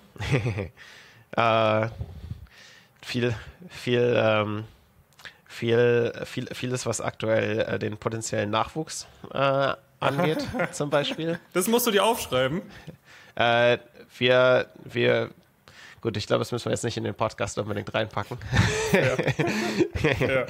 Okay, ähm, also nee, nee. da stehen Sachen drauf, okay. Ähm, aber zum Beispiel auch eine, eine, eine, ein Thema, was ich irgendwie ewig vor mir hergeschoben habe. Ich wollte unbedingt ein Tattoo. Und mhm. äh, ähm, habe mir gesagt, ja, wäre irgendwie cool, mal ein Tattoo zu haben. Ähm, das ging irgendwie so ein Jahr, zwei Jahre. Und ich, ich sehe das halt immer wieder auf meiner. Also ich bin auch jemand, da, da kommt auch nichts weg. Es wird auch nie, mhm. also aufgeschoben ist nicht aufgehoben. Also alles, was irgendwie einmal erfasst wird als was, was man machen will, das bleibt, das lebt da auch ewig. Es sei denn, man guckt sich das ernsthaft an und sagt, das will ich nicht mehr. Aber mhm. da habe ich jetzt keine Lust drauf oder das ist mir zu kompliziert, gilt nicht. Ähm, mhm. Und irgendwann habe ich dann dieses Tattoo-Ding oder irgendwie, weiß nicht, das wurde irgendwie 50 Mal gesnoost oder so. Und hab ich mir, da habe ich mir dann, einen Tag habe ich mir das angeguckt, da ich mir so, das kann es ja jetzt eigentlich nicht sein. Kannst du jetzt nicht irgendwie zum 51. Mal auf Snooze drücken. Jetzt mal ganz ernsthaft, sich ein Tattoo zuzulegen, ist jetzt kein großes Kunststück. Dann habe ich ja. mir so gedacht, okay, was wäre denn jetzt mal der ernsthafte nächste Schritt? Eigentlich sollte man sich vielleicht erstmal gucken, also in LA insbesondere, was gibt es denn eigentlich an geilen Tattoo-Artists in LA? Vielleicht einfach mal wirklich zwei Stunden blocken und mal ein bisschen Research machen und auch mal ein bisschen nach coolen Motiven gucken. Damals mit meiner Frau ist so eine, so eine ziemlich trashy äh, TV-Show Ink Master geguckt. Da kriegt man eigentlich ganz gute Ideen. Und habe dann irgendwie einen Typen gefunden, der war allerdings in, in Paris. Und habe ich zu Alisa gesagt, die müssen wir natürlich nicht groß überzeugen, nach, nach, für eine Woche nach Paris zu fliegen. Habe mir dann halt ja. schon ein relativ äh, ja, sportliches Ding hier gleich zugelegt. Mhm. Ähm, ja, dann war das Thema halt auch abgehakt. Ne? Also das ist jetzt ein ziemlich, ziemlich bescheuertes Beispiel, aber ähm, ja, also, also ich glaube, die, überhaupt ein System zu haben, wo halt nichts wegkommt äh, und einfach mhm. ähm, gibt natürlich viele E-Mails heutzutage, auf die ich nicht, nicht antworte, aber wenn es Sachen sind, die, die einen Mehrwert haben, ähm, fällt da auch nichts, äh, fällt auch nichts irgendwie weg. Also ich mhm. glaube, das ist, das ist der, der echte Hack und, und immer einen Schritt zurückzutreten und zu schauen, ist das die beste Verwendung meiner Zeit aktuell? Ist das das, was ich langfristig machen möchte? Ist das was, ist das was, was mich langfristig glücklich macht? Das machen ehrlich gesagt sehr wenige. Und auch dieser fünf, dieser Fünfjahresplan für die eigenen Ziele. Also ist ja eigentlich, ich finde es eigentlich sehr verwunderlich, dass Leute zum Beispiel im Beruf, Produktmanager oder was auch immer, die, da gibt's ja, es gibt ja Projektpläne noch und nöcher. Also sicherlich viele der, derjenigen, die hier zuhören, die haben irgendwie einen Plan fürs Studium, einen Plan für die, für die Arbeit oder für ein Projekt oder für ein Produkt. Und was, sind, was ist denn der Plan für dich? Also sollte, sollte nicht der eigentliche, also wenn es was wert ist zu planen, dann doch die, die eigene Person, das eigene Leben, wo man sich sieht, geografisch, wo man sich sieht professionell, was man für Erfahrungen sammeln möchte, ähm, wie man sich vielleicht gesundheitlich oder sportlich weiterentwickeln möchte.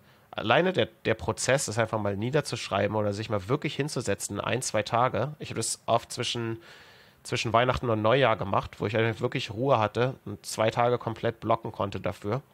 Ich glaube, einfach dieser Prozess da durchzugehen, ist extrem viel wert und das dann auch einfach knallhart in ein To-Do-System zu übertragen und sich einfach wirklich daran zu halten.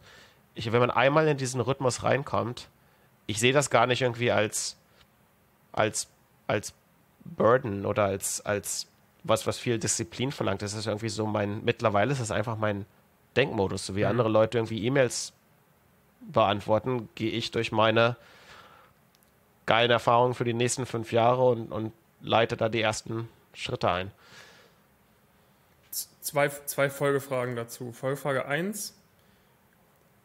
Wann, äh, wann erkennst du für dich, dass du dich jetzt, weil du hast ja Thema angesprochen, ist das jetzt gerade wirklich so das Beste, wie ich meine Zeit investiere? Ich meine, ich habe, äh, wir haben jetzt bei uns in der Firma so circa 20 Mitarbeiter aktuell und ab und zu mache ich irgendwas und denke mir so in the middle of the process so, scheiße, eigentlich hätte ich es von Anfang an outsourcen sollen, jemand anderes jetzt machen sollen. Ich, ich merke, es dauert irgendwie länger, als ich dachte. Ich komme mir jetzt richtig blöd vor, als habe ich die Sunk Cost von der halben Stunde, die ich da schon reingesteckt habe, etc. Ähm, na, ich meine, das, äh, das sind dann so kleine Sachen, aber da, da fange ich dann schon an, mich aufzuregen, weil ich merke so, Mist, jetzt die, der, der, äh, der Return on Investment der, war jetzt der, der Return on Investment und der sinkt immer mehr. Ne? Also die marginal, der marginale Nutzen von jeder weiteren Minute wird immer niedriger. Wann erkennst du für dich selbst, äh, wann du dich, wie du dich irgendwie in irgendwas verrennst und dann es, es, es abbrichst? Ne? Also ich sag mal, jetzt hast du ja auch angesprochen, irgendwie Leute arbeiten in, in einem Job, ohne irgendwie so einen Fünfjahresplan sauber zu haben oder, oder man merkt irgendwie, ja, das ist doch das ist gar nicht mehr so das, äh, was ich eigentlich gerade machen möchte. Wie schnell zieht man den Hebel? Weil ich meine, nur weil man jetzt äh, zwei, dreimal zur Arbeit kommt und denkt, ich wäre jetzt eigentlich schon lieber Surflehrer auf Hawaii, ist jetzt da nicht automatisch äh, die richtige Entscheidung, dann äh, den Job zu kündigen und die Koffer zu packen. Also hast du da für dich irgendeinen Thought Process oder irg irgendwie was hinbekommen, wie du erkennst, wann ziehe ich die Reißlinie, wann ist, wann ist Schluss und wann ist es äh, einfach eine, eine, eine, Situation, wo man einfach durchpowern muss, weil ich meine, sowas hat man schon oft im Studium. Also ich habe mhm. auch te teilweise gedacht, ich schmeiß es hin, im Startup auch manchmal gedacht, man lässt es sein oder so. Ich meine, das wirst du ja auch äh, vermutlich hin und wieder gehabt haben. Oder war das bei dir wirklich eigentlich immer so, dass du. Ja, ich hatte, ähm, äh, ähm, ich glaube, ein Jahr, äh, ein Jahr nach, nach dem ersten Jahr Goldman hatte ich, glaube ich, eine Phase, wo ich eigentlich auch, ich glaube, meine Mutter angerufen habe und gesagt habe, das, ich glaube, das war's. Also das, das alles total scheiße. Wir arbeiten uns hier mhm. tot, macht keinen Spaß. Ähm, und ich weiß gar nicht genau, was sich verändert hat. Also ich glaube, ich habe einfach, ich glaube in dem Fall wusste jetzt auch nicht, was ich ehrlich gesagt ähm, ja konkret gerne anderes machen wollte. Und ich glaube, ich habe dann einfach ein paar Monate weitergemacht und das Blatt hat sich komplett gewendet. Spannende Themenbereiche, das Gaming-Thema hat sich aufgetan und ich habe danach habe ich den Job geliebt. Ja, also es, ich glaube, es gibt immer Ups und Downs, ja. Ich hatte auch ähm, bei Bitkraft zum Beispiel hatte ich auch Ups und Downs. Ähm,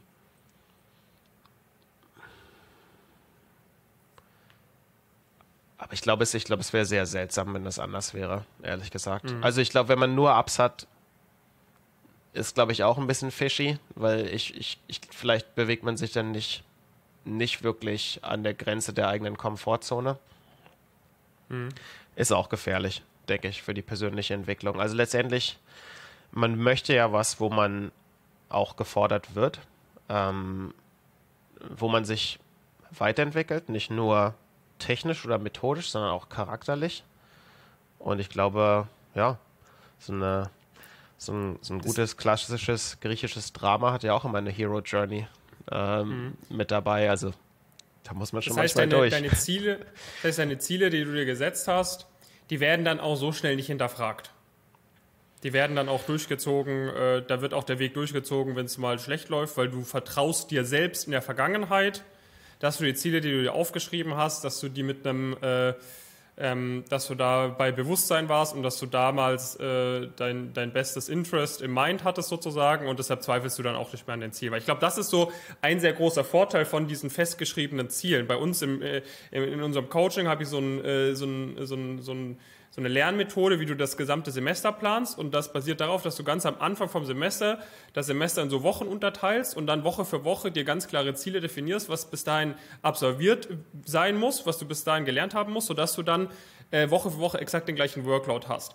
Und dann äh, kannst du, wenn du das nämlich sauber rational nachvollziehen kannst, dass du damals das alles klug gemacht hast, kannst du nämlich gar nicht hingehen und in einer am Anfang vom Semester nicht so viel lernen, weil sonst will man ja immer alles aufschieben, aber dadurch, dass du die Ziele gesetzt hast und du kannst es rational runterbrechen, weißt du, ich muss dieses Ziel erreichen, ansonsten wird es am Ende total stressig. Und dadurch, dass du es aufgeschrieben hast und dir, dir vertraust, dass das rational war, was du gemacht hast, ziehst du es dann halt auch durch, obwohl du eigentlich in dem Moment dann in der dritten Woche vom Semester am liebsten auf die Party gehen willst und noch nicht lernen möchtest. Also glaubst du, das ist dann der Grund, warum dieses Aufschreiben so viel hilft auch?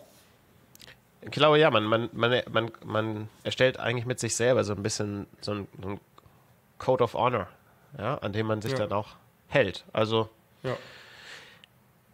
ich würde auf jeden Fall zumindest jedem mal sehr ans Herz legen, damit ein bisschen mhm. zu experimentieren. Ich glaube, deine Methode hört sich schon sehr anders an als meine und vor allen Dingen auch in, findet in einem ganz anderen Rhythmus statt. Also bei mir ist das halt mhm. tatsächlich jährlich ähm, und, und, einmal, einmal jährlich. Ähm.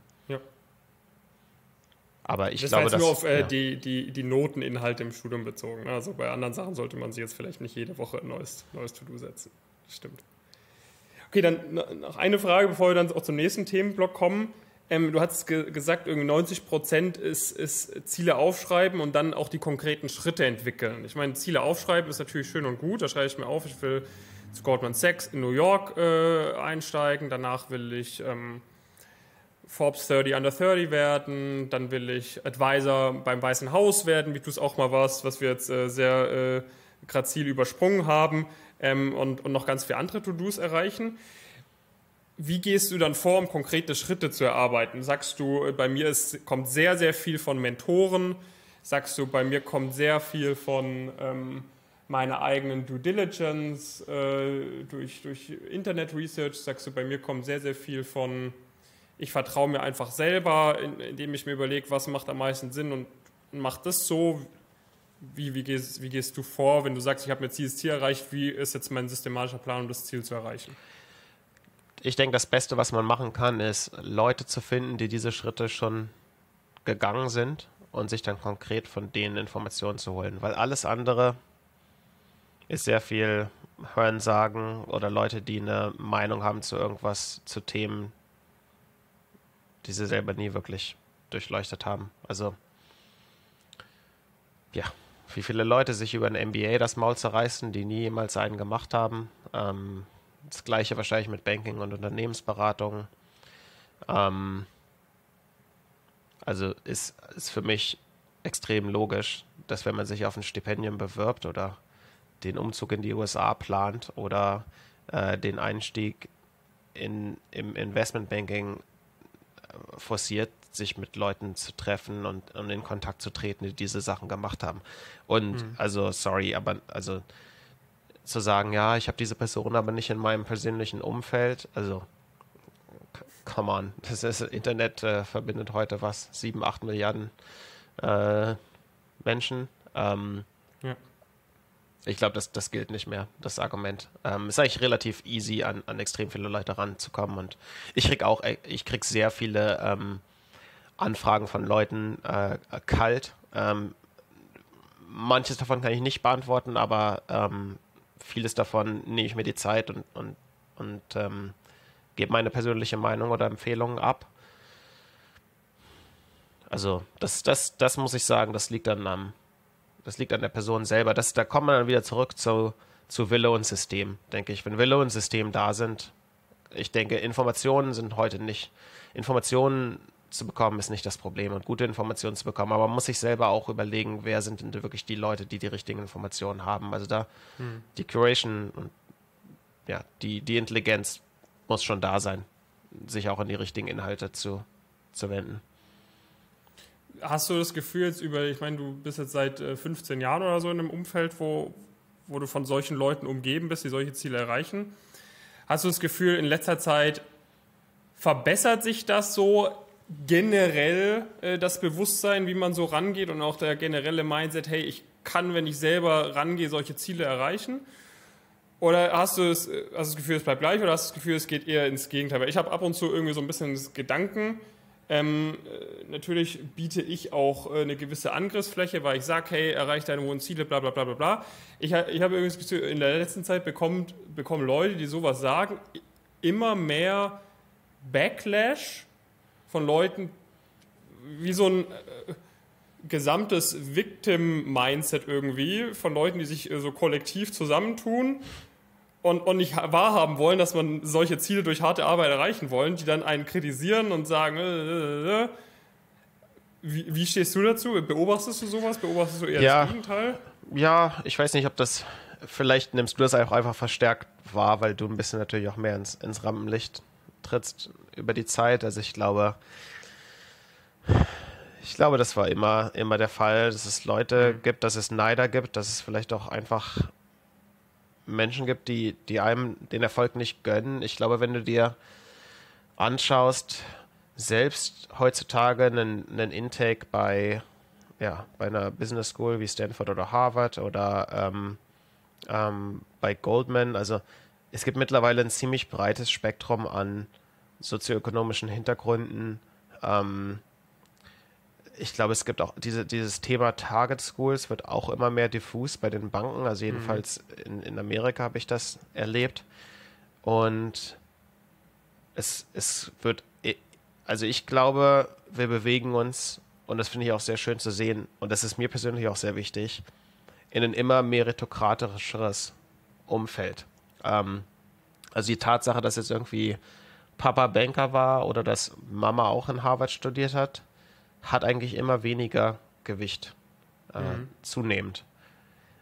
Das sollte gesellschaftlich auch definitiv so laufen. Letztendlich müssen wir ähm, auch zusehen, dass wir die brillantesten Leute auf die größten Probleme raufsetzen.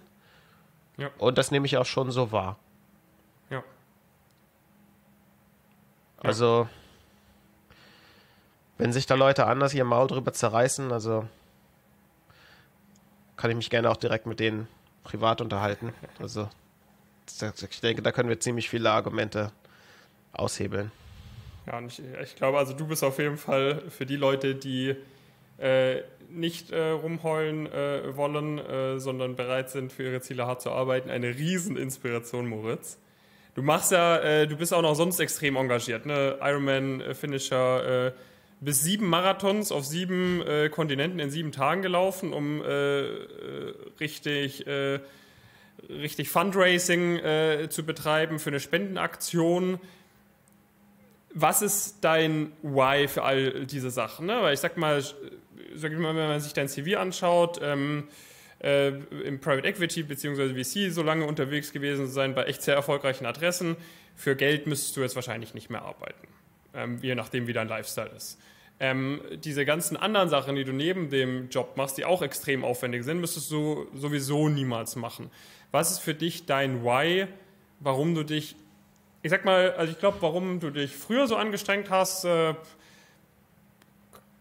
muss je, kann man noch deutlich eher nachvollziehen mhm. im Vergleich zu, warum du dich jetzt immer noch so anstrengst. Also vielleicht kannst du auch ein, zwei Sätze dazu sagen zu deinem Stanford äh, MBA-Aufsatz, äh, What Matters Most in Life and Why. Ist es immer noch so irgendwie dein, dein Antrieb? Was ist für dich, also warum, warum gibst du so Vollgas? Also ich glaube, ähm, zwei sehr unterschiedliche Whys äh, bis, ähm, ich würde mal sagen, um, um 30 rum, so der, Ze der Zeit insbesondere von 20 bis 30 oder Anfang 20 bis 30, denke ich, war sehr viel, sehr, sehr viel ähm, externer Fokus. Also was, was machen andere, was kann man irgendwie erreichen. Äh, und insbesondere, ich glaube, nach dem dualen Studium bei IBM angefangen ähm, zu merken, dass es beruflich sehr gut funktioniert, aber irgendwie akademisch dann doch rückblickend etwas dünn war. Also da war schon sehr viel, ähm, ja, ähm, wie sagt man das am besten? Da, da, das war irgendwie so ein, so ein Gefühl von, von äh, Reputationsaufholbedarf, äh, der da viele, ähm, viele Aktionen auch getriggert hat. Also das war ja tatsächlich, äh, wenn man sich anguckt, wenn du den Lebenslauf angucken würdest, zwischen 26 und 31, 32, das sind zwei komplett unterschiedliche Welten. Ähm, mhm. Und dass so viel passiert in diesen sechs Jahren, das ist irgendwie, ja, ist extrem Imposter Syndrome, extrem Chip on the Shoulder, extrem Credentials, focused, ähm, also sehr, sehr extern fokussiert. Und ich glaube, ich glaube, ich habe ja da schon ziemlich die Hörner abgestoßen an dem, an dem Thema und dann hat, hat irgendwie auch alles ganz gut geklappt. Und irgendwann denkt man sich dann auch so, okay, ähm, so, das Spielchen kannst du jetzt weitermachen oder man kann sich überlegen, worauf kommt es denn tatsächlich an im Leben? Spaß zu haben an dem, was man arbeitet, glücklich zu sein, ausgewogen zu sein.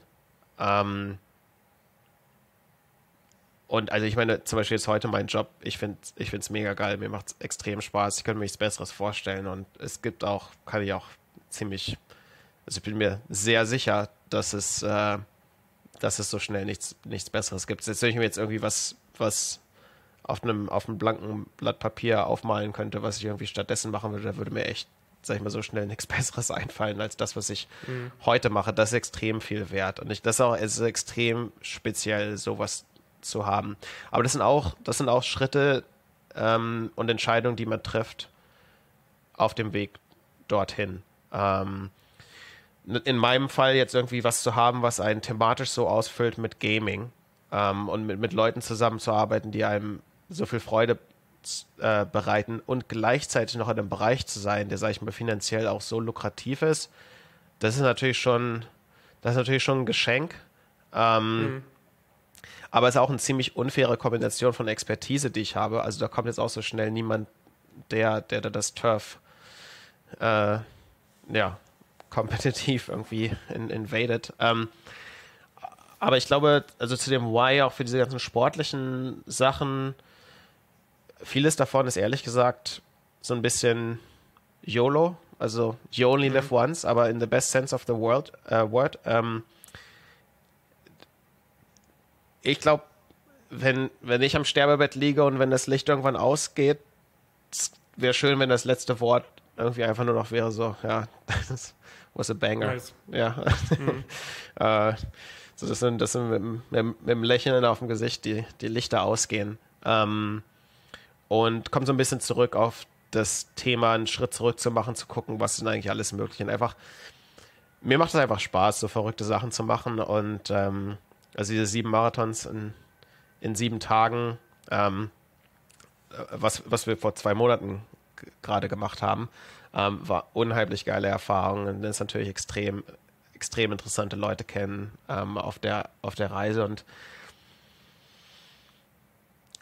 auch ganz interessant, glaube ich, was diese sportlichen Geschichten angeht. Ähm, wenn Leute sagen, ja, okay, ist ja einfach für dich zu sagen, mach, setz dir ein System auf, plan sauber, überführ das irgendwie in konkrete Aktivitäten. Vielleicht bist du einfach extrem talentiert, genetisch veranlagt. Das wäre jetzt für die meisten Personen so tatsächlich einfach nicht möglich. Würde ich eigentlich kontern mit der Tatsache, dass ich sportlich nicht besonders, zumindest nicht, nicht in, in keinster Form irgendwie hochbegabt bin oder, oder, oder wie auch immer. Ähm, meine DNA-Analyse sagt mir, dass ich eine starke Tendenz zu ähm, Übergewicht habe, war auch also mhm. während der Schulzeit immer, immer pummelig. Habe bis heute mein gesamtes Leben meinen Sixpack nicht gesehen, äh, obwohl ich viermal die Woche Sport mache. Ähm, also wirklich dreimal, dreimal die Woche mit dem Coach Conditioning-Training und, und Lifting und dann am Wochenende äh, laufen gehe. Also ich, von der, von der, von der von der von dem Body Fat Percentage, der dafür notwendig wäre, habe ich mich mittlerweile auch verabschiedet. Also es wird, glaube ich, auch nichts mhm. mehr. Ähm, aber ähm, anscheinend ist es trotzdem gut genug, halt, um, um solche anderen äh, spannenden Projekte mhm. anzugehen. Und einen Marathon zu laufen ist ehrlich gesagt zum Beispiel kein Kunststück, wirklich nicht. Ähm, also ich glaube, das ist, wenn man jetzt ein paar Monate drauf fokussiert, würde ich, würde ich mal sagen, kriegen das die meisten Leute hin. Und das ist auch so ein Thema, da fängt man dann mit einem Marathon und dann vielleicht ein Triathlon, äh, Sprintdistanz, olympische Distanz, Half Ironman, Ironman. Dann kriegt man das hin, dann überlegt man sich, was gibt es denn noch verrückte Sachen. Wir haben auch ähm, den Marathon des Sables gemacht, sieben Tage äh, ähm, selbst versorgt und selbst navigiert durch die Sahara. Ähm, mhm. Auch, auch sie, sieben Marathons in sieben Tagen. Ähm, bei 40 Grad Hitze Ähm, nur, nur, mit Wasser wird man versorgt und ansonsten trägt man eigentlich äh, Ausrüstung, äh, Essen, Instrumente für die komplette Woche im, im, im Backpack auf dem Rücken.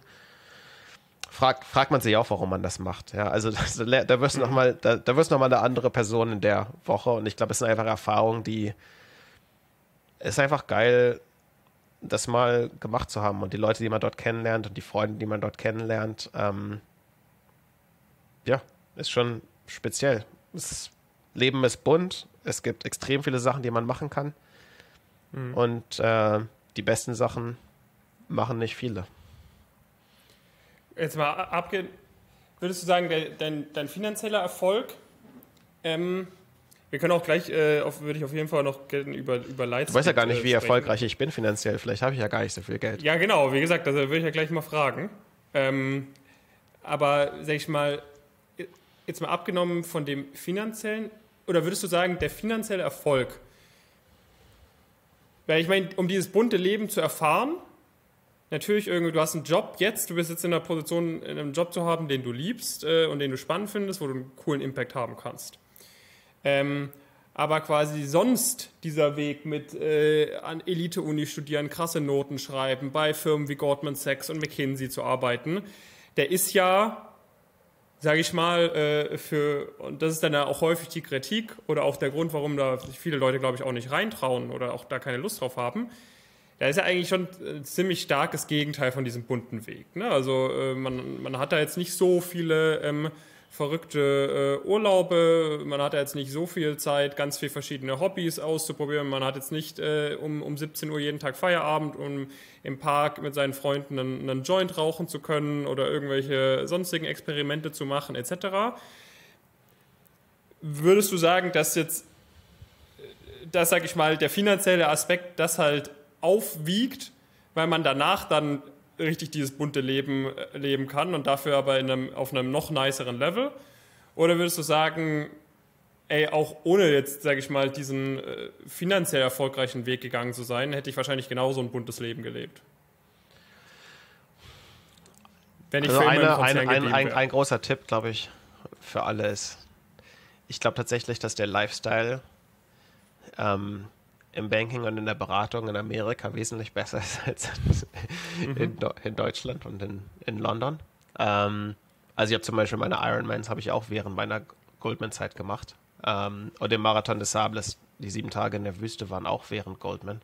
Ähm, mhm. Ein paar andere verrückte Geschichten auch, die nicht podcast-kompatibel sind. Ähm, ja. Also ganz ehrlich, das geht schon. Ist halt die Frage auch zum Beispiel, wie viel Zeit Leute auf, auf TikTok jeden Tag verbringen. Also das ist für viele, selbst für viele High-Performer wahrscheinlich irgendwie eine Stunde. So. mhm. Also mach doch, mach doch eine halbe Stunde und mach eine halbe Stunde Workout. Also eine halbe Stunde mhm. Workout am Tag reicht auf jeden Fall, um, um ziemlich viele Sachen zu reißen. Ich glaube, es ist einfach eine Frage von Zeiteinteilung und Disziplin. Und wenn ich mir angucke, zum Beispiel auch, also viele bei uns in der Abteilung bei Goldman in TMT, sowohl New York als San Francisco, waren, waren sportlich auch schon sehr fit. Ähm, mhm. Also Jim war schon, war schon Bestandteil des, des Tagesrhythmus. Ähm, das Goldman Office in New York hat ein riesiges Fitnesscenter eingebaut. Also es waren irgendwie, wenn, wenn, wenn du tatsächlich irgendwie eine Down, Downtime hast, nimmst halt dein, dein ähm, damals noch Blackberry mit und, ähm, und gehst halt ins Gym. Mhm. Schau, schaust mit einem Auge drauf. Also, also in der Regel, wenn, in, wenn, du innerhalb von 15 bis 30 Minuten wieder in, in, in, in front of einem PC bist, also kennen ja die meisten Leute aus dem Banking auch. Also es sind zwar lange Stunden, aber es ist auch nicht irgendwie, äh, es ist auch nicht jede Stunde sehr intensiv. Also mhm. verrate ich wahrscheinlich auch keinem Geheimnis mit. Ähm, von daher, die Zeit ist schon da. Also ich habe auch zum Beispiel meine persönlichen Beziehungen haben auch nie, nie darunter gelitten. Also Leute fragen mhm. mich immer, wie hast du das hingekriegt, dass du noch irgendwie noch eine, noch eine gesunde Beziehung nebenbei hattest. Das war ehrlich gesagt irgendwie nie ein Thema oder nie ein, nie ich habe das nie als Problem richtig wahrgenommen, muss ich ehrlich sagen. Also es ist so crazy, habe ich es jetzt gar nicht wahrgenommen. Mhm. Das, das ist auch gut. so ein Thema, wo sich Leute das Maul drüber zerreißen. Viele, viele davon den Lifestyle eigentlich nie gelebt haben.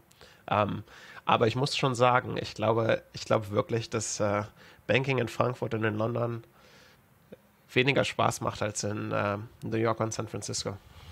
Glaub, also von daher, wenn ich dein Erfolgskonzept, äh, äh, äh ja, kenne ich ja also Uni, Praktika, gute Noten schreiben, Stipendium und dann der, der Einstieg in, in die Beratung oder ins, äh, ins, ins Banking, okay, das dann zwei, drei Jahre machen, dann würde ich sagen, Bewerbung für den MBA in Amerika, Top Business School oben draufsetzen. Ähm, dann kriegst du dein, äh, kriegst du dein ähm, nach, nach dem Abschluss des Studiums kriegst du mit, mindestens mittlerweile zwei Jahre ähm, Arbeitsgenehmigung in den USA. Ja, ja, ja. Der Einstieg, der Berufseinstieg in den USA und auch das, das Leben in den USA und die Green Card ist wirklich nicht trivial. Ähm, aber der, das Studium in den USA ist in der Regel ein guter Einstieg. Und ich glaube, das Graduiertenstudium in den USA ist definitiv einfacher und systematischer, einfacher zu erreichen als, als der Undergrad. Ähm, ja, ja, ja. Ja, nicht, also ich glaube, wenn man jetzt, ich werden sicherlich viele High-Performer hier zu, zuhören. Also ähm, wenn ihr einen guten Job macht, zwei, drei Jahre in Deutschland, das muss gar nicht unbedingt in der Beratung oder in, im, ähm, äh, im Banking sein. Wir hatten interessanterweise in Stanford eigentlich, da waren, waren halt jedes Jahr irgendwie zwei oder vier Deutsche dabei. Da war tatsächlich jedes Jahr auch irgendwie einer aus einem dualen Studium dabei. Also es gibt da gar nicht so diese ganz knallhart vorgegebenen ähm, Karrierepfade, die jetzt dahin führen. Also es ist immer, gesucht wird immer Exzellenz. Aber Exzellenz kann man, mhm. denke ich, auf, auf, auf verschiedenste Arten zum, zum Ausdruck bringen. Und ähm, ja, es ist eine ziemlich bunte Mischung, ähm, äh, wer da ankommt. Also ich glaube, ja, die meisten, die, ähm, die eine gute Chance haben, trauen sich gar nicht zu bewerben oder sind vielleicht auch einfach abgeschreckt von diesen sehr hohen Studiengebühren. Also ja, aber da ähm, hatten, hatten, hattest du ja am Anfang das schon ein bisschen eingeordnet. Und in den USA ist ja auch wirklich nochmal mit den Gehältern und so weiter, hat man es ja auch echt nochmal schneller drin. Ne? Also wenn man da so ein äh, Stanford MBA macht und dann wieder zu Goldman zurück nach Frankfurt kommt, dann äh, okay, ne? Aber wenn du, du also wir hatten, ich meine, mit einem, einem, Bekannten bei uns gesprochen, der hat äh, in Deutschland oder Schweiz studiert gehabt, dann in, in Yale einen Master gemacht, ist irgendwie an der Wall Street eingestiegen bei so einer Bulge Bracket, hat alleine hatte irgendwie 100k Kosten für den Master in Yale und hat einen Signing-Bonus bekommen von 60, 70k. Ne? Mhm. Dann ist halt der, dann ist halt der, der Master schon wieder mit der Unterschrift abgezahlt. Ne? Und dann ja. steigst du ja auch mit äh, 1,7-fachem oder doppeltem Gehalt ein. Die Steuern sind auch nochmal einen Ticken niedriger als in Deutschland. Also du kannst auch, ähm, ich denke mal jetzt so absolute, absolute Spitze, Top, Top MBA, sieben bis zehn Jahre durchgepowert in Finance und dann wirklich top performt. Insbesondere auf der Buy-Side, Private Equity, Venture Capital, kannst du schon inklusive Carry, kannst du schon so 5 Millionen pro Jahr machen. Das ist schon mhm. realistisch. Da wird die Luft natürlich extrem dünn, aber ich sag mal, wer, wer auf dem Level performt und auf dem Finance-Level performt und auch Finance für sich weiter sieht und dann, dann direkt in der Buy-Side bei den richtigen Firmen weitermacht. Das sind halt komplett andere Dimensionen. Hm. Gibt solche Dimensionen auch, äh, ja, okay, ist halt in den USA einfach viel heftiger, ne? Also hättest du jetzt deinen Job, könntest du den auch in Europa machen, den du jetzt gerade machst bei Lightspeed? Mm, ja, schon, denke ich. Ähm, mhm. Ich weiß nicht, wie das vergütungstechnisch aussehen würde, ehrlich gesagt. Ich weiß auch nicht, ob eine Gut. Ehrlich, ehrlich gesagt, wahrscheinlich nicht. Ähm, mhm. Wenn ich mir anschaue, was du allein an, Assets, an der Management brauchst, um Partner entsprechend zu vergüten oder bestimmte, ja, überhaupt eine, eine, eine Sector Practice aufzuziehen in einem bestimmten Bereich, in, in meinem Fall Gaming, ist die ernsthafte Antwort vielleicht tatsächlich dass es zumindest in dem Umfang ähm, mit den Ressourcen und auch mit der finanziellen Vergütung vielleicht tatsächlich nicht möglich wäre in Europa. Und eigentlich mhm. auch nur vielleicht bei einer Handvoll von, von Risikokapitalgebern. hm. eine, einer oder zwei Handvoll. Das heißt, du siehst dich auch noch für einige Zeit in den USA privat. Also ich muss sagen, Deutschland ist für mich, glaube ich, ein bisschen als Thema raus. Also ich komme gerne über Weihnachten auch noch nach Hause. Meine Eltern wohnen, wohnen nach wie vor in unserem Dorf bei Hannover. Ähm, mhm. Die kommen auch äh, öfter in den USA vorbei. Meine, meine Eltern sind beide riesige Amerika-Fans und ich glaube, muss man jetzt die Leute nicht großartig überzeugen, an die, an die Westküste zu kommen, aber die kennen sich mittlerweile auch ziemlich gut aus, Ostküste, Westküste. Die haben wahrscheinlich mehr von, von den USA gesehen als ich. Ich komme auch ganz gut rum. Ähm, aber ja, also ich glaube, also den, den, europäischen Pass zu behalten, ist mir schon sehr wichtig. Ich habe äh, hab gerade meine äh, Beibehaltungsgenehmigung eingesammelt. Das ist ein, ein, mhm. ein, Antrag, den man stellen kann, dass man seinen deutschen Pass äh, beim, beim ähm, im, im Prozess für den amerikanischen Pass auch beibehalten kann. Das macht sicherlich Sinn. Wer weiß, wie sich das hier alles weiterentwickelt. Kann mir schon sehr gut vorstellen, dass, dass Alisa und ich ähm, langfristig auch wieder zurückziehen nach Europa aber dann mhm. vielleicht lieber an die Amalfiküste als, äh, mhm. als äh, nach Kiel. Ähm, ja, schauen wir mal. Also ich meine, so, so, far so good. Wir sind hier sehr glücklich. Ähm, ich glaube, ich glaube, ich glaube für diese, diese Mentalität so sehr opportunity-focused, sehr leistungsfocused ist, ähm, ist Amerika schon ist schon ein 1A Spielplatz. Hm. Natürlich hat es seine Schattenseiten, das werden, werden die Zuhörer auch alle wissen. Ähm, es ist halt ein Land, was immer, immer weiter auseinander geht. Aber ähm, hm. wenn du am richtigen Ende davon bist, genießt du auch extreme hm. Vorteile. Wie, wie ist denn jetzt dein, dein aktueller Lifestyle? Also wir hatten ja du hast vorhin gesagt, Arbeitstag äh, besteht eigentlich nur daraus, E-Mails zu bearbeiten, weil du nur Entscheidungen treffen musst inzwischen, oder? Also ich habe, ähm, wir wohnen mittlerweile beide relativ remote. Ähm, mhm. Hier in, in Malibu, in der Nähe von LA, ähm, sind ungefähr mhm. 20, 30 Minuten nach Santa Monica. Ähm, Santa Monica ist ein, ist ein Stadtteil, kann man schon sagen, von, von LA, also der, der Stadtteil, der quasi im Westen direkt am Wasser liegt. Das ist ein super, ähm, super Hotspot für äh, Gaming. Äh, Riot Games ist hier, ähm, Activision ist hier, Blizzard ist in Irvine, das ist ähm, ungefähr eine Stunde im, im Süden. PlayStation Studios, also ist schon eigentlich, kann man sagen, Silicon Valley of, of Gaming und auch mhm. generell einfach ein awesome Spot to be. Aber wir arbeiten eigentlich in der Regel beide von zu Hause. Also wir haben beide unser mhm. Office, ähm, haben schon die Möglichkeit, 90 Prozent unserer Aktivitäten remote abzuwickeln. Also ja, es ist sehr viel für mich. Ich glaube, E-Mails und Zoom ist wahrscheinlich 90 Prozent meiner Arbeit. Mhm. Ähm, mein Job ist, herausragende Unternehmer früh zu entdecken, Beziehungen aufzubauen und ich sag mal, die besten zwei, drei, vier Investments jedes Jahr zu machen in die Game Studios, Gaming ähm, bezogenen Plattformen oder Technologien, die wir denken, die am vielversprechendsten sind.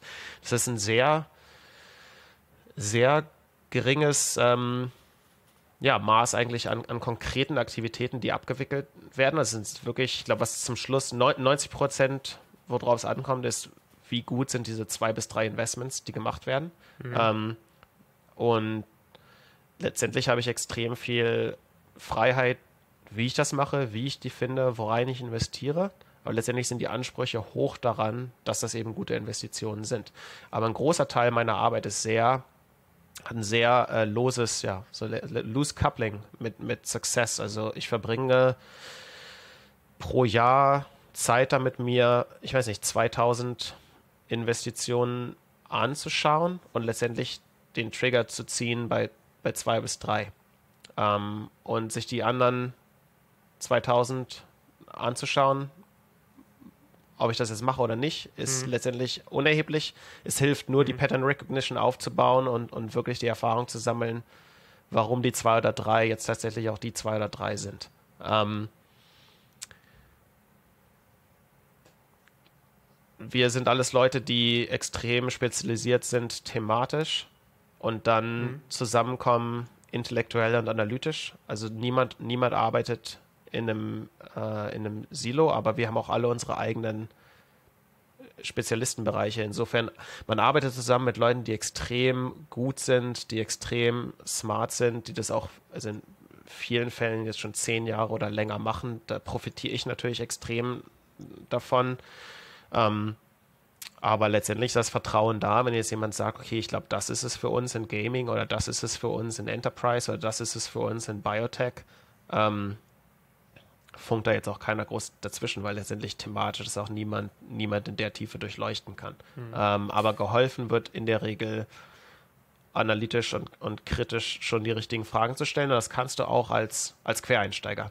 In Biotech kann ich das jetzt vielleicht nicht so, so sehr, aber ich sag mal für unsere Consumer Investments in Social Media oder ähm, Creator Economy oder AI, das sind schon Themen, da habe ich auch Berührungspunkte mit. Ähm, da würde mhm. ich jetzt nicht den, den Deal leiten, aber sicherlich kann ich guten Input geben.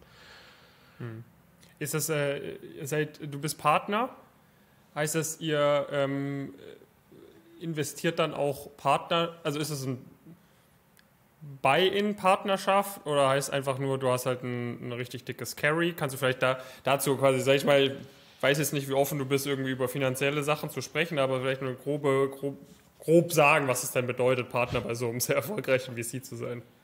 Ähm, ja, also äh, das, was du angesprochen hast, ist das GP-Commitment. Ähm, in der Regel mhm. ist von unseren Geldgebern ähm, die Erwartung da, dass wir auch äh, Teil unseres eigenen Kapitals in unsere Funds investieren. Das Geld, mit dem wir investieren, ist ja nicht unser eigenes Geld. Das sind in der Regel, also bei der, bei der Größe von äh, Lightspeed, wir haben mittlerweile 28 Milliarden unter Management. Ich glaube, das sind, damit sind wir unter den Top 5 äh, VCs, was, was Assets mhm. under Management angeht. Ähm, äh, das ist hauptsächlich Geld von ähm, ja, institutionellen Investoren, zum Beispiel Sovereign Wealth Funds, ähm, äh, also, äh, Pensionsfonds. Ähm, ist eigentlich relativ wenig Family Offices oder High Net Worth Individuals jetzt noch mhm. dabei. Es sind in der Regel, sag ich mal, Tickets, die sind dann schon im zweistelligen Millionenbereich und, und aufwärts. An, ansonsten verbringt man sehr viel Zeit mit ähm, Fundraising. Aber mhm. 2% in der Regel von diesen ähm, von diesen ähm, äh, Einlagen kommen in der Regel von den Partnern selbst. Und das ist schon, mhm. ist schon sportliche, das ist schon eine sportliche Beteiligung. Also ich kann dir sagen, dass für mich ähm, mein persönlicher Anteil an unserem GP-Commit, das ist schon ein sehr solider äh, Anteil meines, meines Networths. Ja, also da mhm. ist auf jeden Fall Buy-in dort. Ähm, mhm.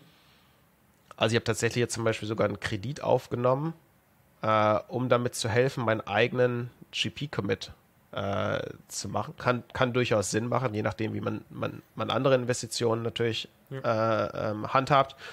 Also es ist nur, nur, nur um zu zeigen, dass da auf jeden Fall ein sehr starkes Incentive Alignment äh, da ist. Aber ich denke, das ist auch gut so. Mhm. Und ja, was, was das Vergütungsmodell angeht, ähm, ja, ich weiß jetzt gar nicht, ob ich da industrieweit so groß drüber sprechen kann, aber ich, ähm, die, die Zahlen, die ich dir gegeben habe, ähm, vor, vor zehn Minuten oder so, also es ist schon mhm. ungefähr so der, der Bereich, in dem du dir dann auch, in dem du dich mhm. bewegst, wenn du, wenn du an der Buy-Side angekommen bist, ich sag mal so 10 years post-MBA. Das sind mhm. Carry ist ein großer Teil und ist natürlich sehr stark abhängig letztendlich von der Fund-Performance. Ähm, und ist das dann aber, sage ich mal, so diese, sage ich mal, mittlere, mittlere einstelliger Millionenbereich, ist das dann das Level, wo man normalerweise dann auch die nächsten 20 Jahre bleibt? Oder ist es dann auch noch so, je mehr du in der Branche drin bleibst, desto krasser wird dein Netzwerk, desto krasser wird dein Netzwerk und der, äh, der, der, der, der, das Wachstum ist immer noch irgendwie exponentiell? Oder? Ja, es ist also wirklich, ähm, wenn du auf der Buy-Side angekommen bist und einen super Job machst, sowohl im Private Equity als auch in, im VC, du hast dein Basisgehalt, was mhm. auf Partnerlevel in der Regel schon siebenstellig ist. Ähm, du hast dein Carry, was ein Vielfaches deines Basisgehalts ist, unter der Annahme, dass, ähm, dass Funds stark weiter performen.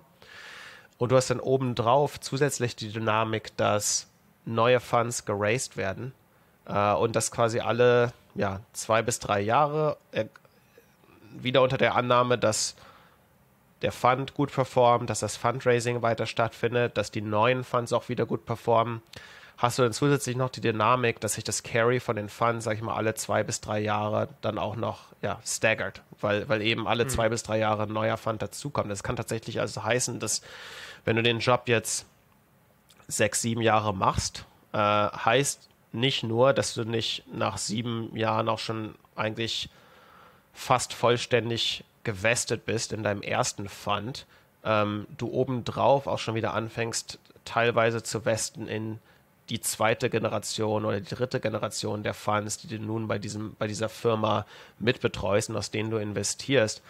Das heißt, du kannst dann zu dem Zeitpunkt, kannst dann tatsächlich schon sein, dass du ähm, und, und das ist immer unter der Annahme, dass, dass Funds extrem gut performen und dass, dass sich auch auf Firmenlevel alles weiterentwickelt, aber du kannst dort schon dann im achtstelligen Millionenbereich landen, was, was jährliche komplette Vergütung angeht.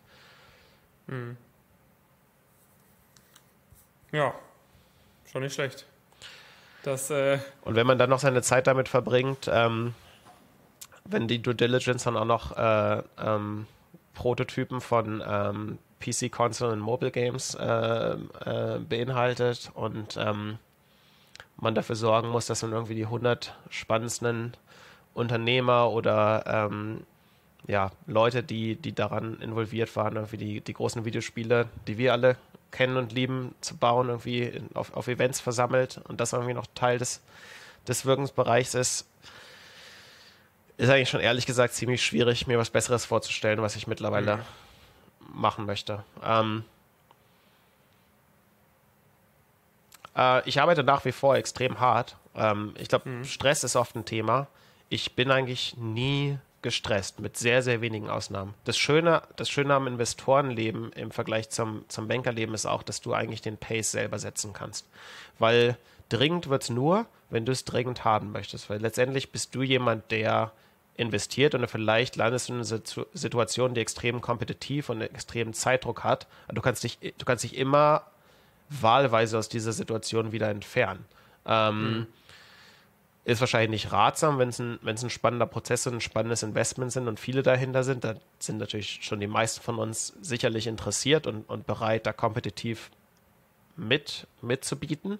Ähm, aber was ich jetzt mache, woran ich arbeite, wie ich meine Woche gestalte, ob ich mal eine Woche komplett Hardcore gehe und, ähm, und eine Woche im Grunde auf, auf halber Flamme arbeite, ähm, ist nicht, also das kriegt keiner mit, wäre eigentlich schon eigentlich der falsche Weg, da überhaupt drüber nachzudenken, sondern letztendlich ist die Frage, wie, wie erreiche ich mein ultimatives Ziel? Mhm. Drei bis vier extrem geile Investments zu machen, die zum Schluss in den nächsten zehn Jahren eine super Performance für unseren Fund liefern. Und es gibt so viele Möglichkeiten, das zu erreichen und so viele verschiedene Herangehensweisen und auch so viele verschiedene Charaktere, die ganz andere Ansätze haben für sowas. Also da hat man schon extrem Freiheit.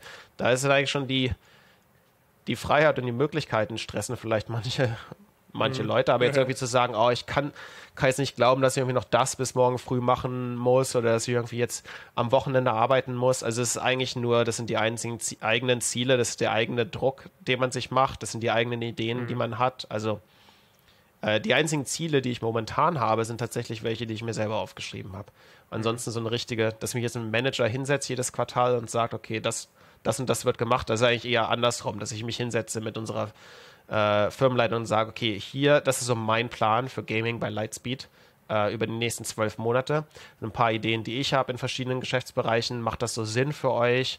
Äh, was sind Ressourcen, die wir damit einbinden können? Und ich habe jetzt zum Beispiel proaktiv mit drei, vier Leuten einfach jedes Quartal Zeit gescheduled, um einfach, ich habe meine eigenen Ziele aufgeschrieben. Ich habe meine eigenen Quarterly Reviews äh, selber gescheduled, einfach weil ich so einen mhm. Rhythmus haben möchte, aber auch irgendwie einen, einen transparenten und fairen Prozess, äh, um, um zu sagen, hey, das, das sieht alles gut aus oder hier ähm, möchten wir gerne ein bisschen anders arbeiten oder das ist was, wo wir schon jetzt auch, je nachdem, was, was wir am Anfang artikuliert haben und wie wir das in den, wie wir das jedes äh, Quartal reviewed haben, das ist jetzt ein, ein Bereich, in, in, dem outperformed wurde. Aber letztendlich, also befördert werden kann man jetzt auch nicht mehr. Wirklich. Mhm. Also jetzt geht es eigentlich nur noch darum, einen guten Job zu machen. Also das ist jetzt eigentlich so, ich meine, du hast jetzt erreicht, was normalerweise so das Endziel ist von so einer Top-Performance-Karriere. Du hast so ein bisschen das erreicht, was, was sehr viele junge, ambitionierte Leute sich von so einem Studium und auch von so einem Karrierepfad erhoffen, in einer Position zu sein, wo man echt äh, finanzielle Freiheit erreicht, wo man super zufrieden ist mit seinem, mit seinem Arbeitsalltag, wo man super zufrieden ist mit seinem Lifestyle, wo man Impact hat, wo man an spannenden Projekten äh, arbeitet und, und in die Zukunft gucken kann und sich einfach nur darauf freut, weil man sagt, okay, man ist jetzt echt da angekommen, wo man ankommen wollte. Würde ich mal sagen, dass 90, 90 Prozent war. Und die anderen 10 Prozent sind der übliche Alltag. Ja. ja. Freue mich auch Geil, nicht über jede E-Mail, freue mich auch nicht über jedes Meeting. Äh, habe auch ab und zu mal äh, eine Phase, wo ich denke, was mache ich hier eigentlich? Aber ja. Ähm, ja. Also ich finde, äh, also ich, ich, ich, ich, ich kann es dir wirklich nur von Herzen gönnen, weil ich finde, du wirkst äh, extrem sympathisch, äh, extrem äh, down to earth. Und äh, ich hoffe, die, die Zuhörerinnen und Zuhörer gönnen dir diesen Erfolg ebenfalls so sehr. Ähm, ich habe noch ganz viele Fragen, aber ich weiß, dass du einen, einen tighten Schedule vermutlich hast. Ähm, von dem her vielleicht eine Frage zum Thema Gaming noch und dann würde ich zum, zum letzten Part überkommen, wo, mit dem wir wahrscheinlich relativ schnell durch sind. Was ist gerade the hottest shit, in was du investierst? Ich weiß nicht, ob du diese Black Mirror Folge kennst äh, über Gaming, wo dem, äh, da wird so ein Versuchskaninchen so ein Chip eingepflanzt und der durchläuft dann so ganz, ganz viele verschiedene Welten und so weiter. Und am Ende des Tages hat sich herausgestellt, dass er nach 0,001 Sekunden Nervenzusammenbruch hat und gestorben ist, weil er so viel krasse Sachen erlebt hat. Ist das das, wo wir uns gerade hinbewegen im Gaming-Bereich, dass, dass man sich Sachen einpflanzt und dann so völlig geisteskranke Virtual Reality-Sachen spielt?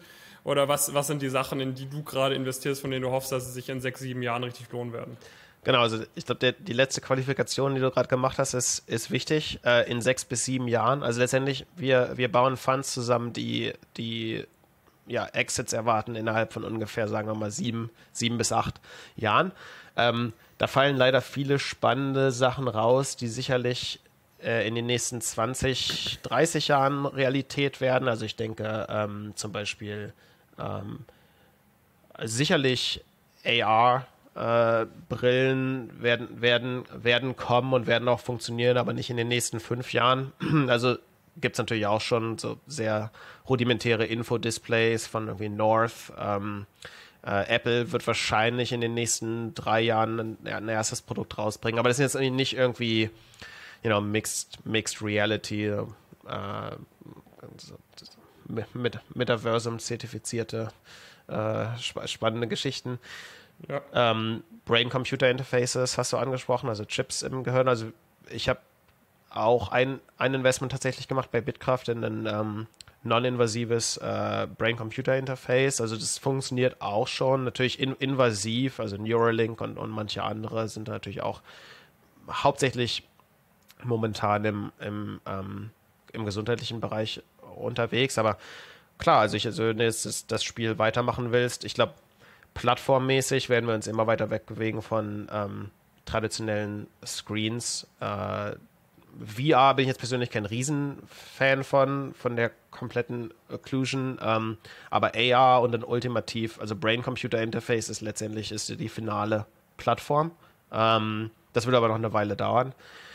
Und ähm, ich glaube, viel spannender in puncto Reizüberflutung und ähm, ja, menschlichem Fassungsvermögen ist, denke ich mal, selbst auch in Gaming das Thema AI.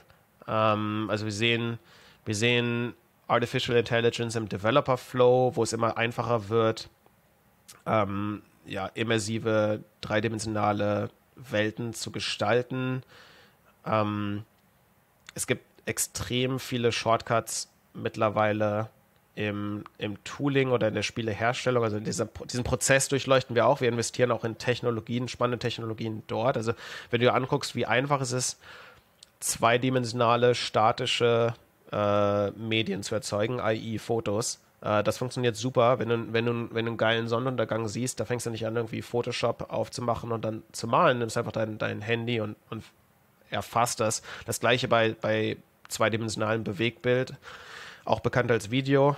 Ähm, TikTok, riesen UGC-Plattform, wo jeder irgendwie Videos macht. Warum sehen wir das noch nicht in 3D und interaktiven ähm, Medienformaten? Ist einfach noch ein bisschen schwieriger, aber da bewegen wir uns auch auf jeden Fall hin. Also, dass wir bald mit unserem Telefon, ähm, so mit der Kombination aus Kamera und Tiefensensor auch unser Leben dreidimensional einfangen können und dann auch, auch interaktiv dreidimensional nach, nacherleben, das ist jetzt kein Fiebertraum. Das ist durchaus was, was mhm. in den nächsten, auch in dieser Generation von Fans eventuell noch einen großen Ausreißer sehen wird. Aber AI als Thema ähm, ist, denke ich mal, auch in Gaming, was Gaming-Tech angeht, momentan schon abgeschlagen auf der 1, sowohl für äh, procedurally generated Logic, Image, ähm, Assets, aber was nach wie vor auch super zieht, sind, ähm, sind äh, neue Game Studios, einfach Content, Content und IP, insbesondere in den nächsten fünf, sechs, sieben Jahren. Ähm, Leute, die Spiele gebaut haben wie Fortnite, Call of Duty,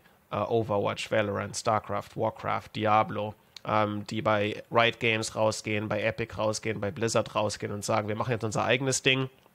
Wir haben ein paar coole Ideen. Ähm, das ist so ein bisschen so mein Bread and Butter. Mhm. Diese Leute zu kennen, diese Leute zu finden. Oft kennen wir die schon zwei, drei Jahre, bevor die sich überhaupt abseilen.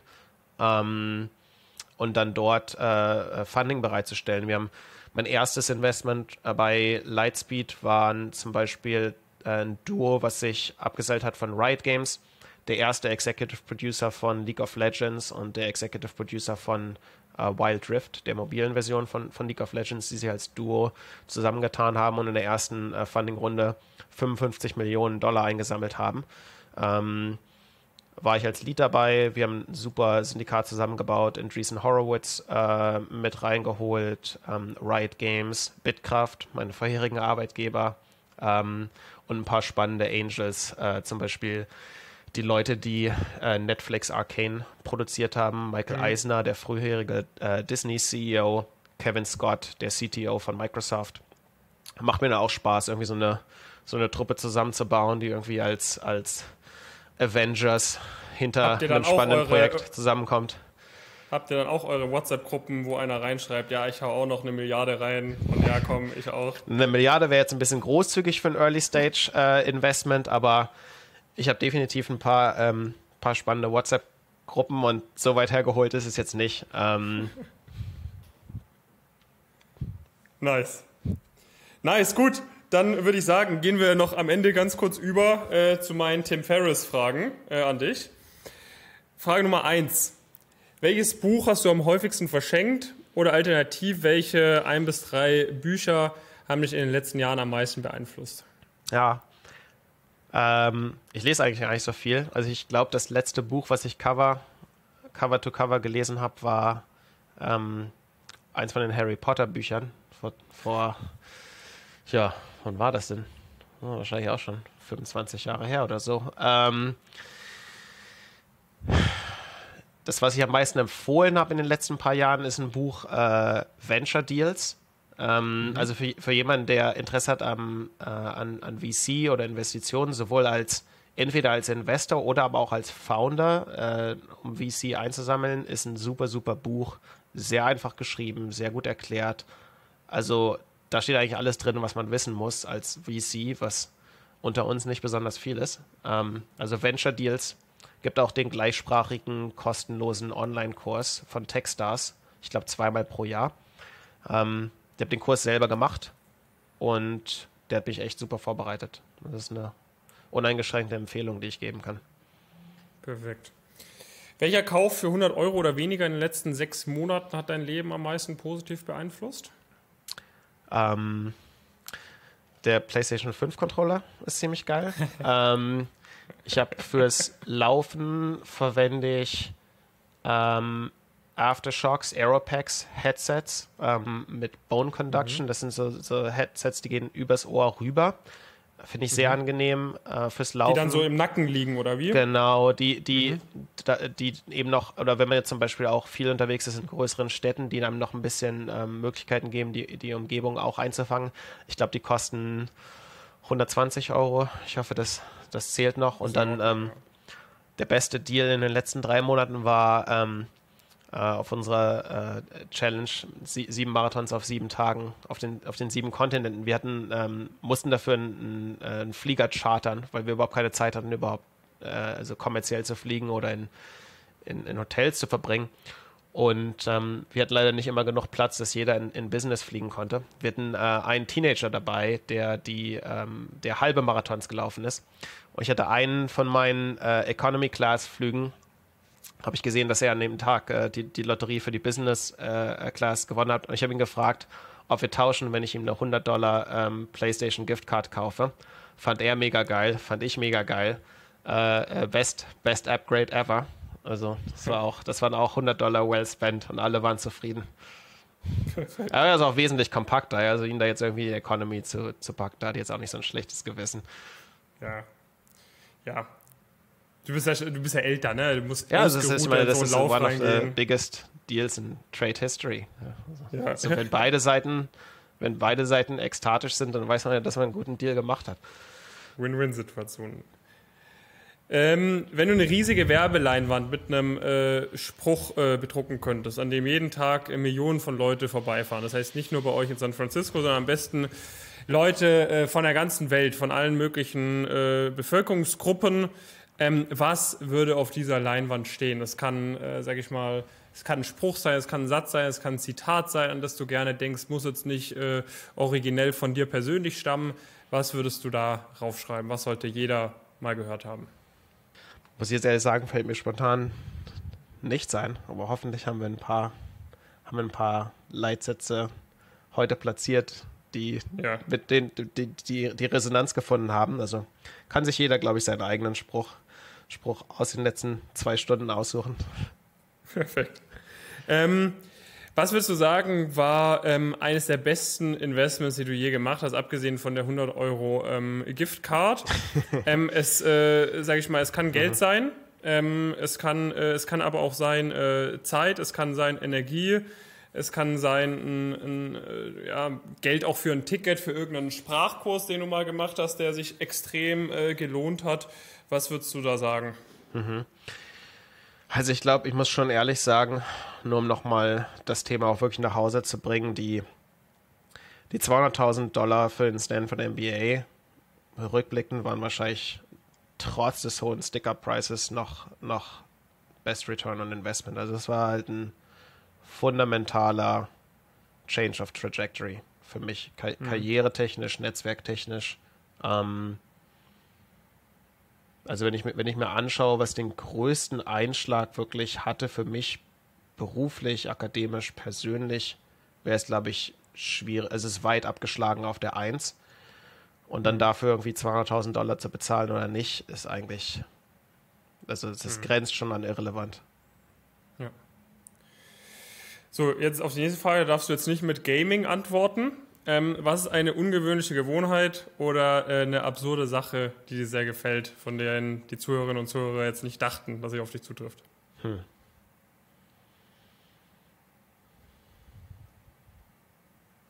Ich meine, diese Laufgeschichten sind schon relativ absurd, denke ich. Ähm, das stimmt. Dann nehmen wir die, dann nehmen wir die ganzen Marathons und Ironmans. da, äh, das ist, äh, das hätte man echt nicht, äh, nicht erwartet. Ähm, vor allem nicht von dem, von dem Gaming-VC-Mensch. Äh, ne, man hätte es vielleicht erwartet von dem. Ja, das sind, das sind die, das sind die Vorurteile, mit denen ich jeden Tag kämpfen muss. Ja.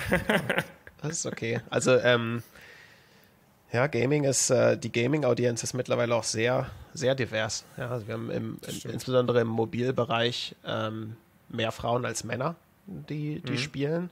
Ähm, viele große Titel, zum Beispiel auch Overwatch, haben mittlerweile eine 50% Frauenquote. Also, wo es noch nicht so ähm, durchlässig ist, ist tatsächlich in der Spieleherstellung. Ähm, mhm das ist schon noch sehr, sehr stark weiß und männlich äh, dominiert. Aber ähm, ja, die, die, die Gruppe, die mittlerweile Spiele spielt, das ist eigentlich jetzt insbesondere eine Generation, die aktuell aufwächst, wirklich jeder. Ja, und das ist dann in, das wird sich der, dann ja wieder spielen. In der Mittelschule und in der Hochschule, also als ich damals gespielt habe, da war ich halt der Nerd. Und, und heute mhm. ist eigentlich, also die Cool Kids, die spielen auch alle. Ja, und also jetzt mhm. gut zu sein in Fortnite und gut zu sein in Rocket League oder was auch immer, ist eigentlich mittlerweile schon, schon Statussymbol. Ja, und wie man sieht, äh, bin gut in Diablo oder bin gut in Fortnite. Äh, IB ist auf jeden Fall noch möglich in dem Fall. Das ist gut. Das, das beruhigt ist, das mich. Gut. Alright, welcher, äh, welcher neue Glaubenssatz oder welche neue Gewohnheit in den letzten fünf Jahren hat dein Leben am meisten positiv beeinflusst? Hm.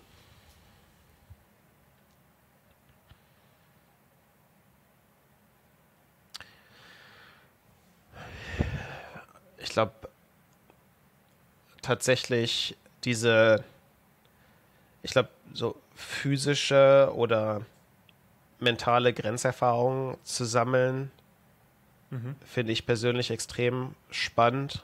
Also ganz konkret, ähm, ich hatte während des Marathon des Sables, ähm, des sieben Tage Wüste-Rennen, hatte ich die ersten drei Tage eine Lebensmittelvergiftung und habe ähm, habe 500 Kalorien, also ich habe das ewig geplant und dann irgendwie auf so einem Google-Spreadsheet mit meinem Freund alles perfekt ausgeklügelt, was wir jetzt genau essen pro Tag, weil du musst natürlich auch alles mit dir rumschleppen. Uh, und letztendlich alles über Bord geworfen, weil ich irgendwie kaum was runtergekriegt habe. Irgendwie 500 Kalorien zu mir genommen und, und jeden Tag irgendwie 6000 verbrannt oder so oder mehr. Uh, und mir ging es also wirklich so unglaublich dreckig die ersten drei Tage. Ähm, also das noch obendrauf auf allem anderen äh, teilweise ja, teilweise konkrete, also wirklich komplette ähm, Visionen und Fata Morganas, also während des Laufens und ähm, wirklich Sachen gesehen, die, die, die überhaupt nicht da waren. Ähm, und dann am Ende da rauszukommen und das Ding dann trotzdem noch zu schaffen. Also man, man lernt sich einfach selber ein bisschen besser kennen in, in dem Prozess und, und sieht einfach mal wirklich, wo die Schmerzgrenze ist. Ähm, ich mit dem gleichen Freund in den letzten fünf Jahren auch ein paar andere, sagen wir mal, spirituelle Erfahrungen gesammelt, die mir jetzt hier auf dem öffentlichen Podcast vielleicht nicht konkreter mhm. abdenken könnte. Solche Sachen finde ich auch extrem spannend, was die, was die Erweiterung des eigenen Horizonts angeht, die eigene Psyche mal wirklich tief zu durchleuchten. Ähm, eine sta starke Empfehlung, das nie alleine oder mit einer, mit einer, mit einer Gruppe zu machen, ähm, wo immer noch jemand dabei ist, der ein Auge auf, auf einen hat. Aber ähm, wenn die Leute mal ein bisschen ähm, tiefer reinschauen, wofür ich zum Beispiel auch das Geld eingesammelt habe ähm, mit unserem äh, 777-Rennen, ich glaube, dass, äh, dass bestimmte Substanzen eine sehr, sehr ähm, interessante Wirkkraft haben. Nicht nur um ähm, nicht nur in, in, in einer therapeutischen Anwendung, äh, sondern auch für den, ja, einfach um das eigene, das eigene Bewusstsein ein bisschen besser zu durchleuchten und kennenzulernen. Also das war auch, das war eine, das war eine Erfahrung, das lässt sich eigentlich schon gar nicht mehr mit Worten beschreiben. Hm. Da gibt es einen äh, interessanten Spruch, ich weiß nicht, ob du Eckhart Tolle kennst. Ja. Ähm, ein, Deutscher, einer der wenigen deutschen sehr bekannten spirituellen Lehrer, der hat auch so gesagt, ähm, man kann das nicht, äh, äh man kann es nicht in Worten, äh, wie denkt man, äh, könnte man sowas in Worten beschreiben, mit irgendwie 24 äh, Buchstaben und so ein paar Konsonanten und Psch, Psch, Psch Lauten. Wie soll man da irgendwie die Essenz des Lebens beschreiben? Ne? Das äh, ist schwierig. Ja, how, to, um, how to Change Your Mind ist ein ziemlich gutes Buch ähm, in, mhm. in, dem Bereich auch. Aber es gibt ja mittlerweile, ist das ja auch ein Thema, was, sag ich mal, sehr, ja. sehr durchleuchtet wird. Auch Sam Harris, Tim Ferriss, Netflix. Ähm, gibt, glaube ich, mittlerweile ja. einigen, ein, ein, einigen guten Content dazu. Ja. Was war der beste Tipp, den du jemals von einem Vorgesetzten bekommen hast? Das war definitiv, ähm, als ich, ich glaube, 24 war oder so, ähm, mein, mein damaliger weiß nicht, Chef, Chef, Chef und, und Mentor ähm, hat mich hingesetzt und mich gefragt, ja, was ist denn eigentlich dein Plan für die nächsten drei Jahre? Ähm, Und daraus haben wir irgendwie im Gespräch diesen zehn, den, die erste Vision von diesem Zehn-Jahresplan entwickelt. Der war damals, war das eigentlich nur, nur Beruf und Studium. Heute ist es, spannt das wesentlich mehr Bereiche.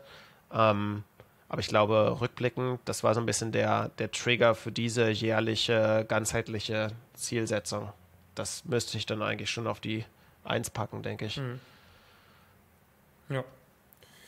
Äh, welchen Ratschlag hast du an junge, ja, das können wir eigentlich überspringen. Du hast zehntausende Ratschläge an junge Ja, ich glaube, ein großer, ein großer Ratschlag ist auch, trau, trau, trau, traut euch. Ja, also ich glaube, vieles, mhm. viele, ich glaube, eine überwiegende, also die 99 Prozent der Sachen, die nicht funktionieren, scheitern daran, dass sie nie versucht werden. Da bin ich mhm. so zutiefst von überzeugt. Mhm. Ja. Kann ich so unterschreiben. Ähm, in den letzten fünf Jahren, zu was kannst du besser Nein sagen? Was hat dir dabei geholfen, das hinzubekommen? Ich sage eigentlich immer noch viel zu wenig Nein, ehrlich gesagt. Mhm. Ähm, ich bin ziemlich äh, ziemlich sparsam geworden mit meiner Zeit. Also ich kriege halt so viele Anfragen, was Investitionsmöglichkeiten angeht, dass so jemand schreibt mir eine E-Mail, sagt, ja, wir haben, wir, haben was, wir haben ein spannendes Projekt, können wir dazu mal sprechen. Also absolutes No-Go. Also ich, wenn ich da, wenn ich da jedes Mal auf den Call raufgehen würde, das, das würde, abgesehen davon, dass ich nicht mehr schlafen würde, würde der Tag immer noch nicht ausreichen. Ähm, also wirklich einfach konkret zu sagen, wenn jemand sagt, hey, lass mal einen Catch-up machen, Sag, okay, okay, was, was, was willst du konkret besprechen? Ähm, können wir das auch asynchron machen über E-Mail? Oder jemand frage ich, hey, würde gerne mal, also pick your brain ist sowieso ein ziemlich schrottiger Satz. Aber wenn jemand fragt, ich habe ein paar Fragen zum MBA, können wir uns mal treffen? Also erstens, treffen heißt, ich fahre 30 Minuten nach Santa Monica oder was auch immer. Also ist schon mal komplett raus. Zoom wäre wahrscheinlich besser. Null, zero, zero Friction, Zero Logistics. Aber was sind denn deine drei Fragen? Dann kann ich, kann ich das irgendwie in meiner kleinen Pause zwischen 6.19 Uhr und 6.30 Uhr kann ich dir dazu konkrete Antworten schicken und, und links ist auch irgendwie ein bisschen, kommt auch ein bisschen mehr Leistung, Vorleistung von der anderen Seite, warum wirklich sagen, okay, das sind jetzt wirklich drei konkrete Fragen, die ich habe. Und wenn es zum Beispiel auch Fragen sind, wo ich denke, dass es, dass es, dass es da Public Content zu gibt, also dann verweise ich auch einfach knallhart auf, also viele, viele Fragen, die mich erreichen, sind Fragen, die kann man sich, die kann man sich selber beantworten. Ja, mhm. also es, wo ich, wo ich gerne helfe, sind Sachen, wo ich wirklich vielleicht ein unfair Knowledge Advantage habe oder wo ich irgendwie eine persönliche Meinung zu habe, aber jetzt irgendwie, wenn mich jemand fragt, was sind denn die besten Business Schools? Also ich meine, da, ehrlich gesagt, da vergeht mir schon die Lust, wieder überhaupt die, mhm. die Zeit mit zu verbringen. Ist einfach faul und frech. Das heißt, wenn jemand äh, von euch äh, sich traut, äh, Moritz äh, auf LinkedIn eine Nachricht zu schreiben, dann ja. Äh, bitte äh, nichts, nichts fragen. Was wirklich nee, sehr offensichtlich gerne, gerne, gerne, gerne fragen. Also das meiste, die, die, insbesondere von die Zuhörerschaft hier ist natürlich elitär clever und und ähm, äh, und äh, und äh, thoughtful. Also da will ich jetzt auch nicht den falschen Eindruck erwecken, ganz im Gegenteil. Also wenn jemand, wenn man jemand eine Frage hat, ähm, kann er mir die gerne schicken. Ähm, ich habe ja auch einfach den David ganz, ganz äh, forsch über, über LinkedIn angeschrieben und gefragt, ob er nicht Lust hat, mal was zu machen. Aber hauptsächlich wollte ich natürlich. Ja, du, hast mich, du hast mich gefragt, ob für dich IB noch möglich ist. Das war ja, deine erste Frage. Ja. Die ja, habe ich dir ja aber auch beantwortet. Ne? Obwohl das auch wieder so eine Frage ist, Mo, da muss ich ganz ehrlich sagen, das hättest du ja eigentlich auch selber beantworten können. Ne? Ja, fair. Das ist okay. ein guter Konter. Nächste Frage. Wenn du unkonzentriert bist, wir sind noch zwei Fragen sind wir durch. Wenn du unkonzentriert bist, wie kommst du back on track? Äh, das interessiert mich nämlich wirklich bei dir. Führst du Selbstgespräche? Hast du irgendwie eine gewisse Routine? Ziehst du dir ein Espresso? Äh, machst du zehn Liegestütze? Oder sagst du einfach, fuck it, ich gehe, äh, ich arbeite heute einfach nicht, weil du jetzt in einer Situation bist, wo du dann nicht arbeiten musst, wenn du nicht konzentriert bist? Mhm. Also diese, das Thema Selbstgespräch ist ganz interessant. Eine Sache, die ich für mich ähm, entdeckt habe, ich habe eigentlich extrem wenig inneren Dialog. Ähm, und das war, also das habe ich, das war ein längeres Gespräch mit meiner Frau. Äh, wir haben ein Buch zusammen gelesen, haben das dann ein bisschen zusammen diskutiert.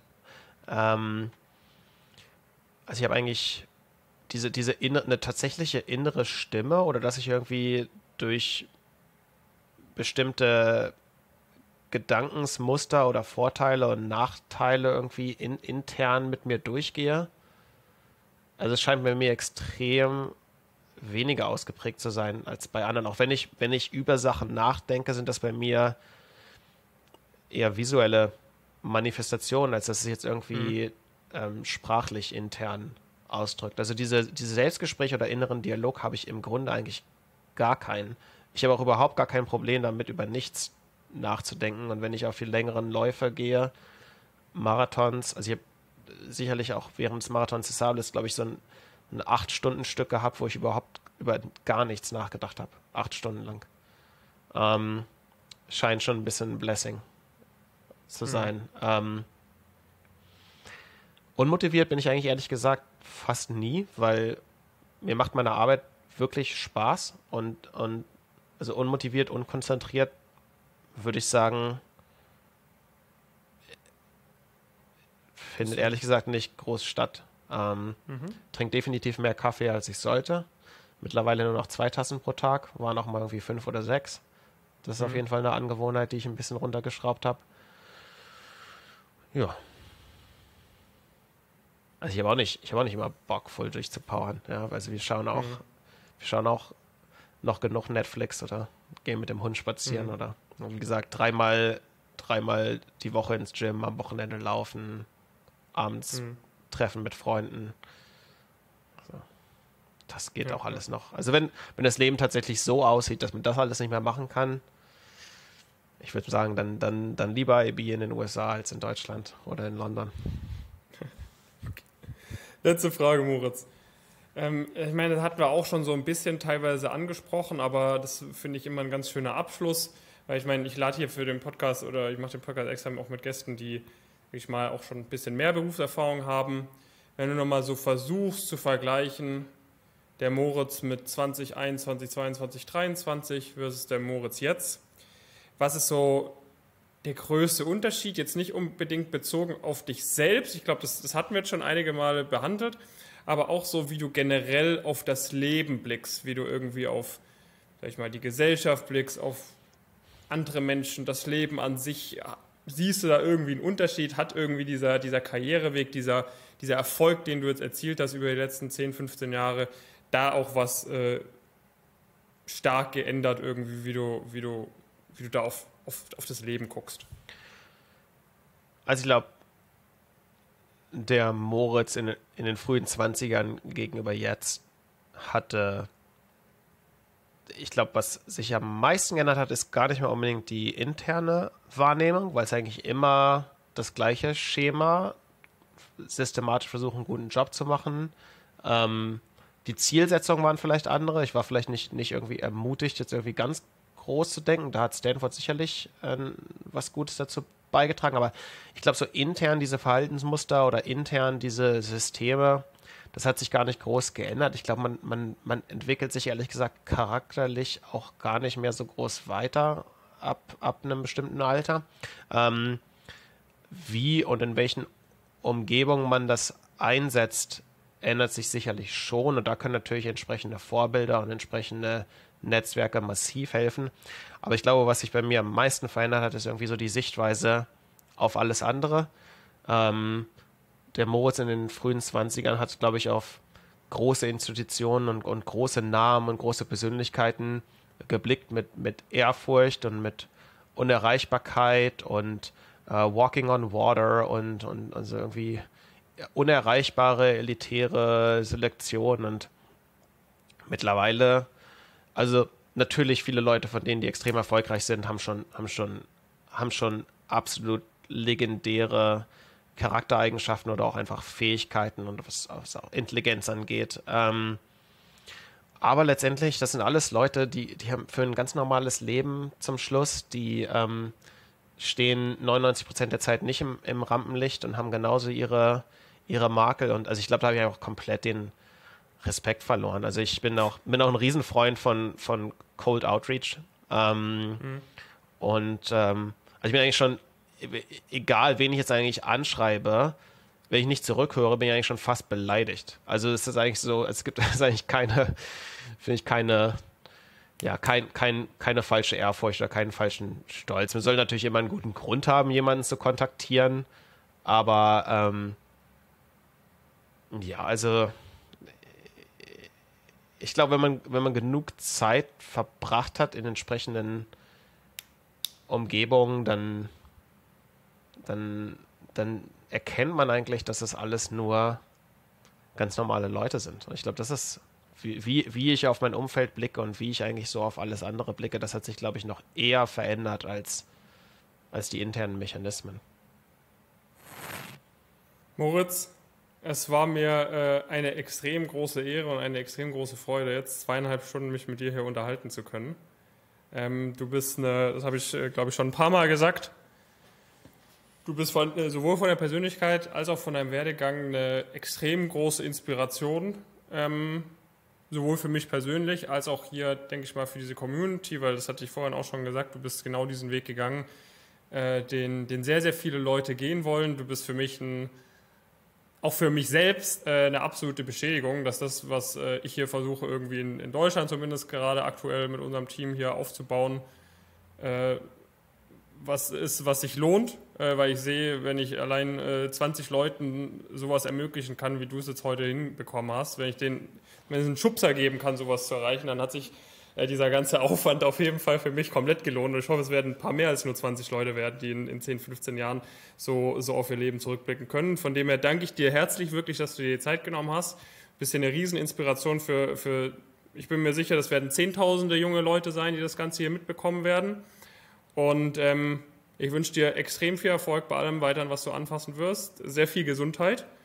Ähm, dir und deiner Frau und eurem hoffentlich bald erscheinenden Nachwuchs. Und äh, ich würde mich extrem freuen, äh, wenn wir vielleicht äh, irgendwann eines Tages mal wieder eine Podcast-Folge machen können. Und ich freue mich natürlich, wenn die Community das Ganze hier mit positivem Feedback honoriert. Vielen, vielen Dank.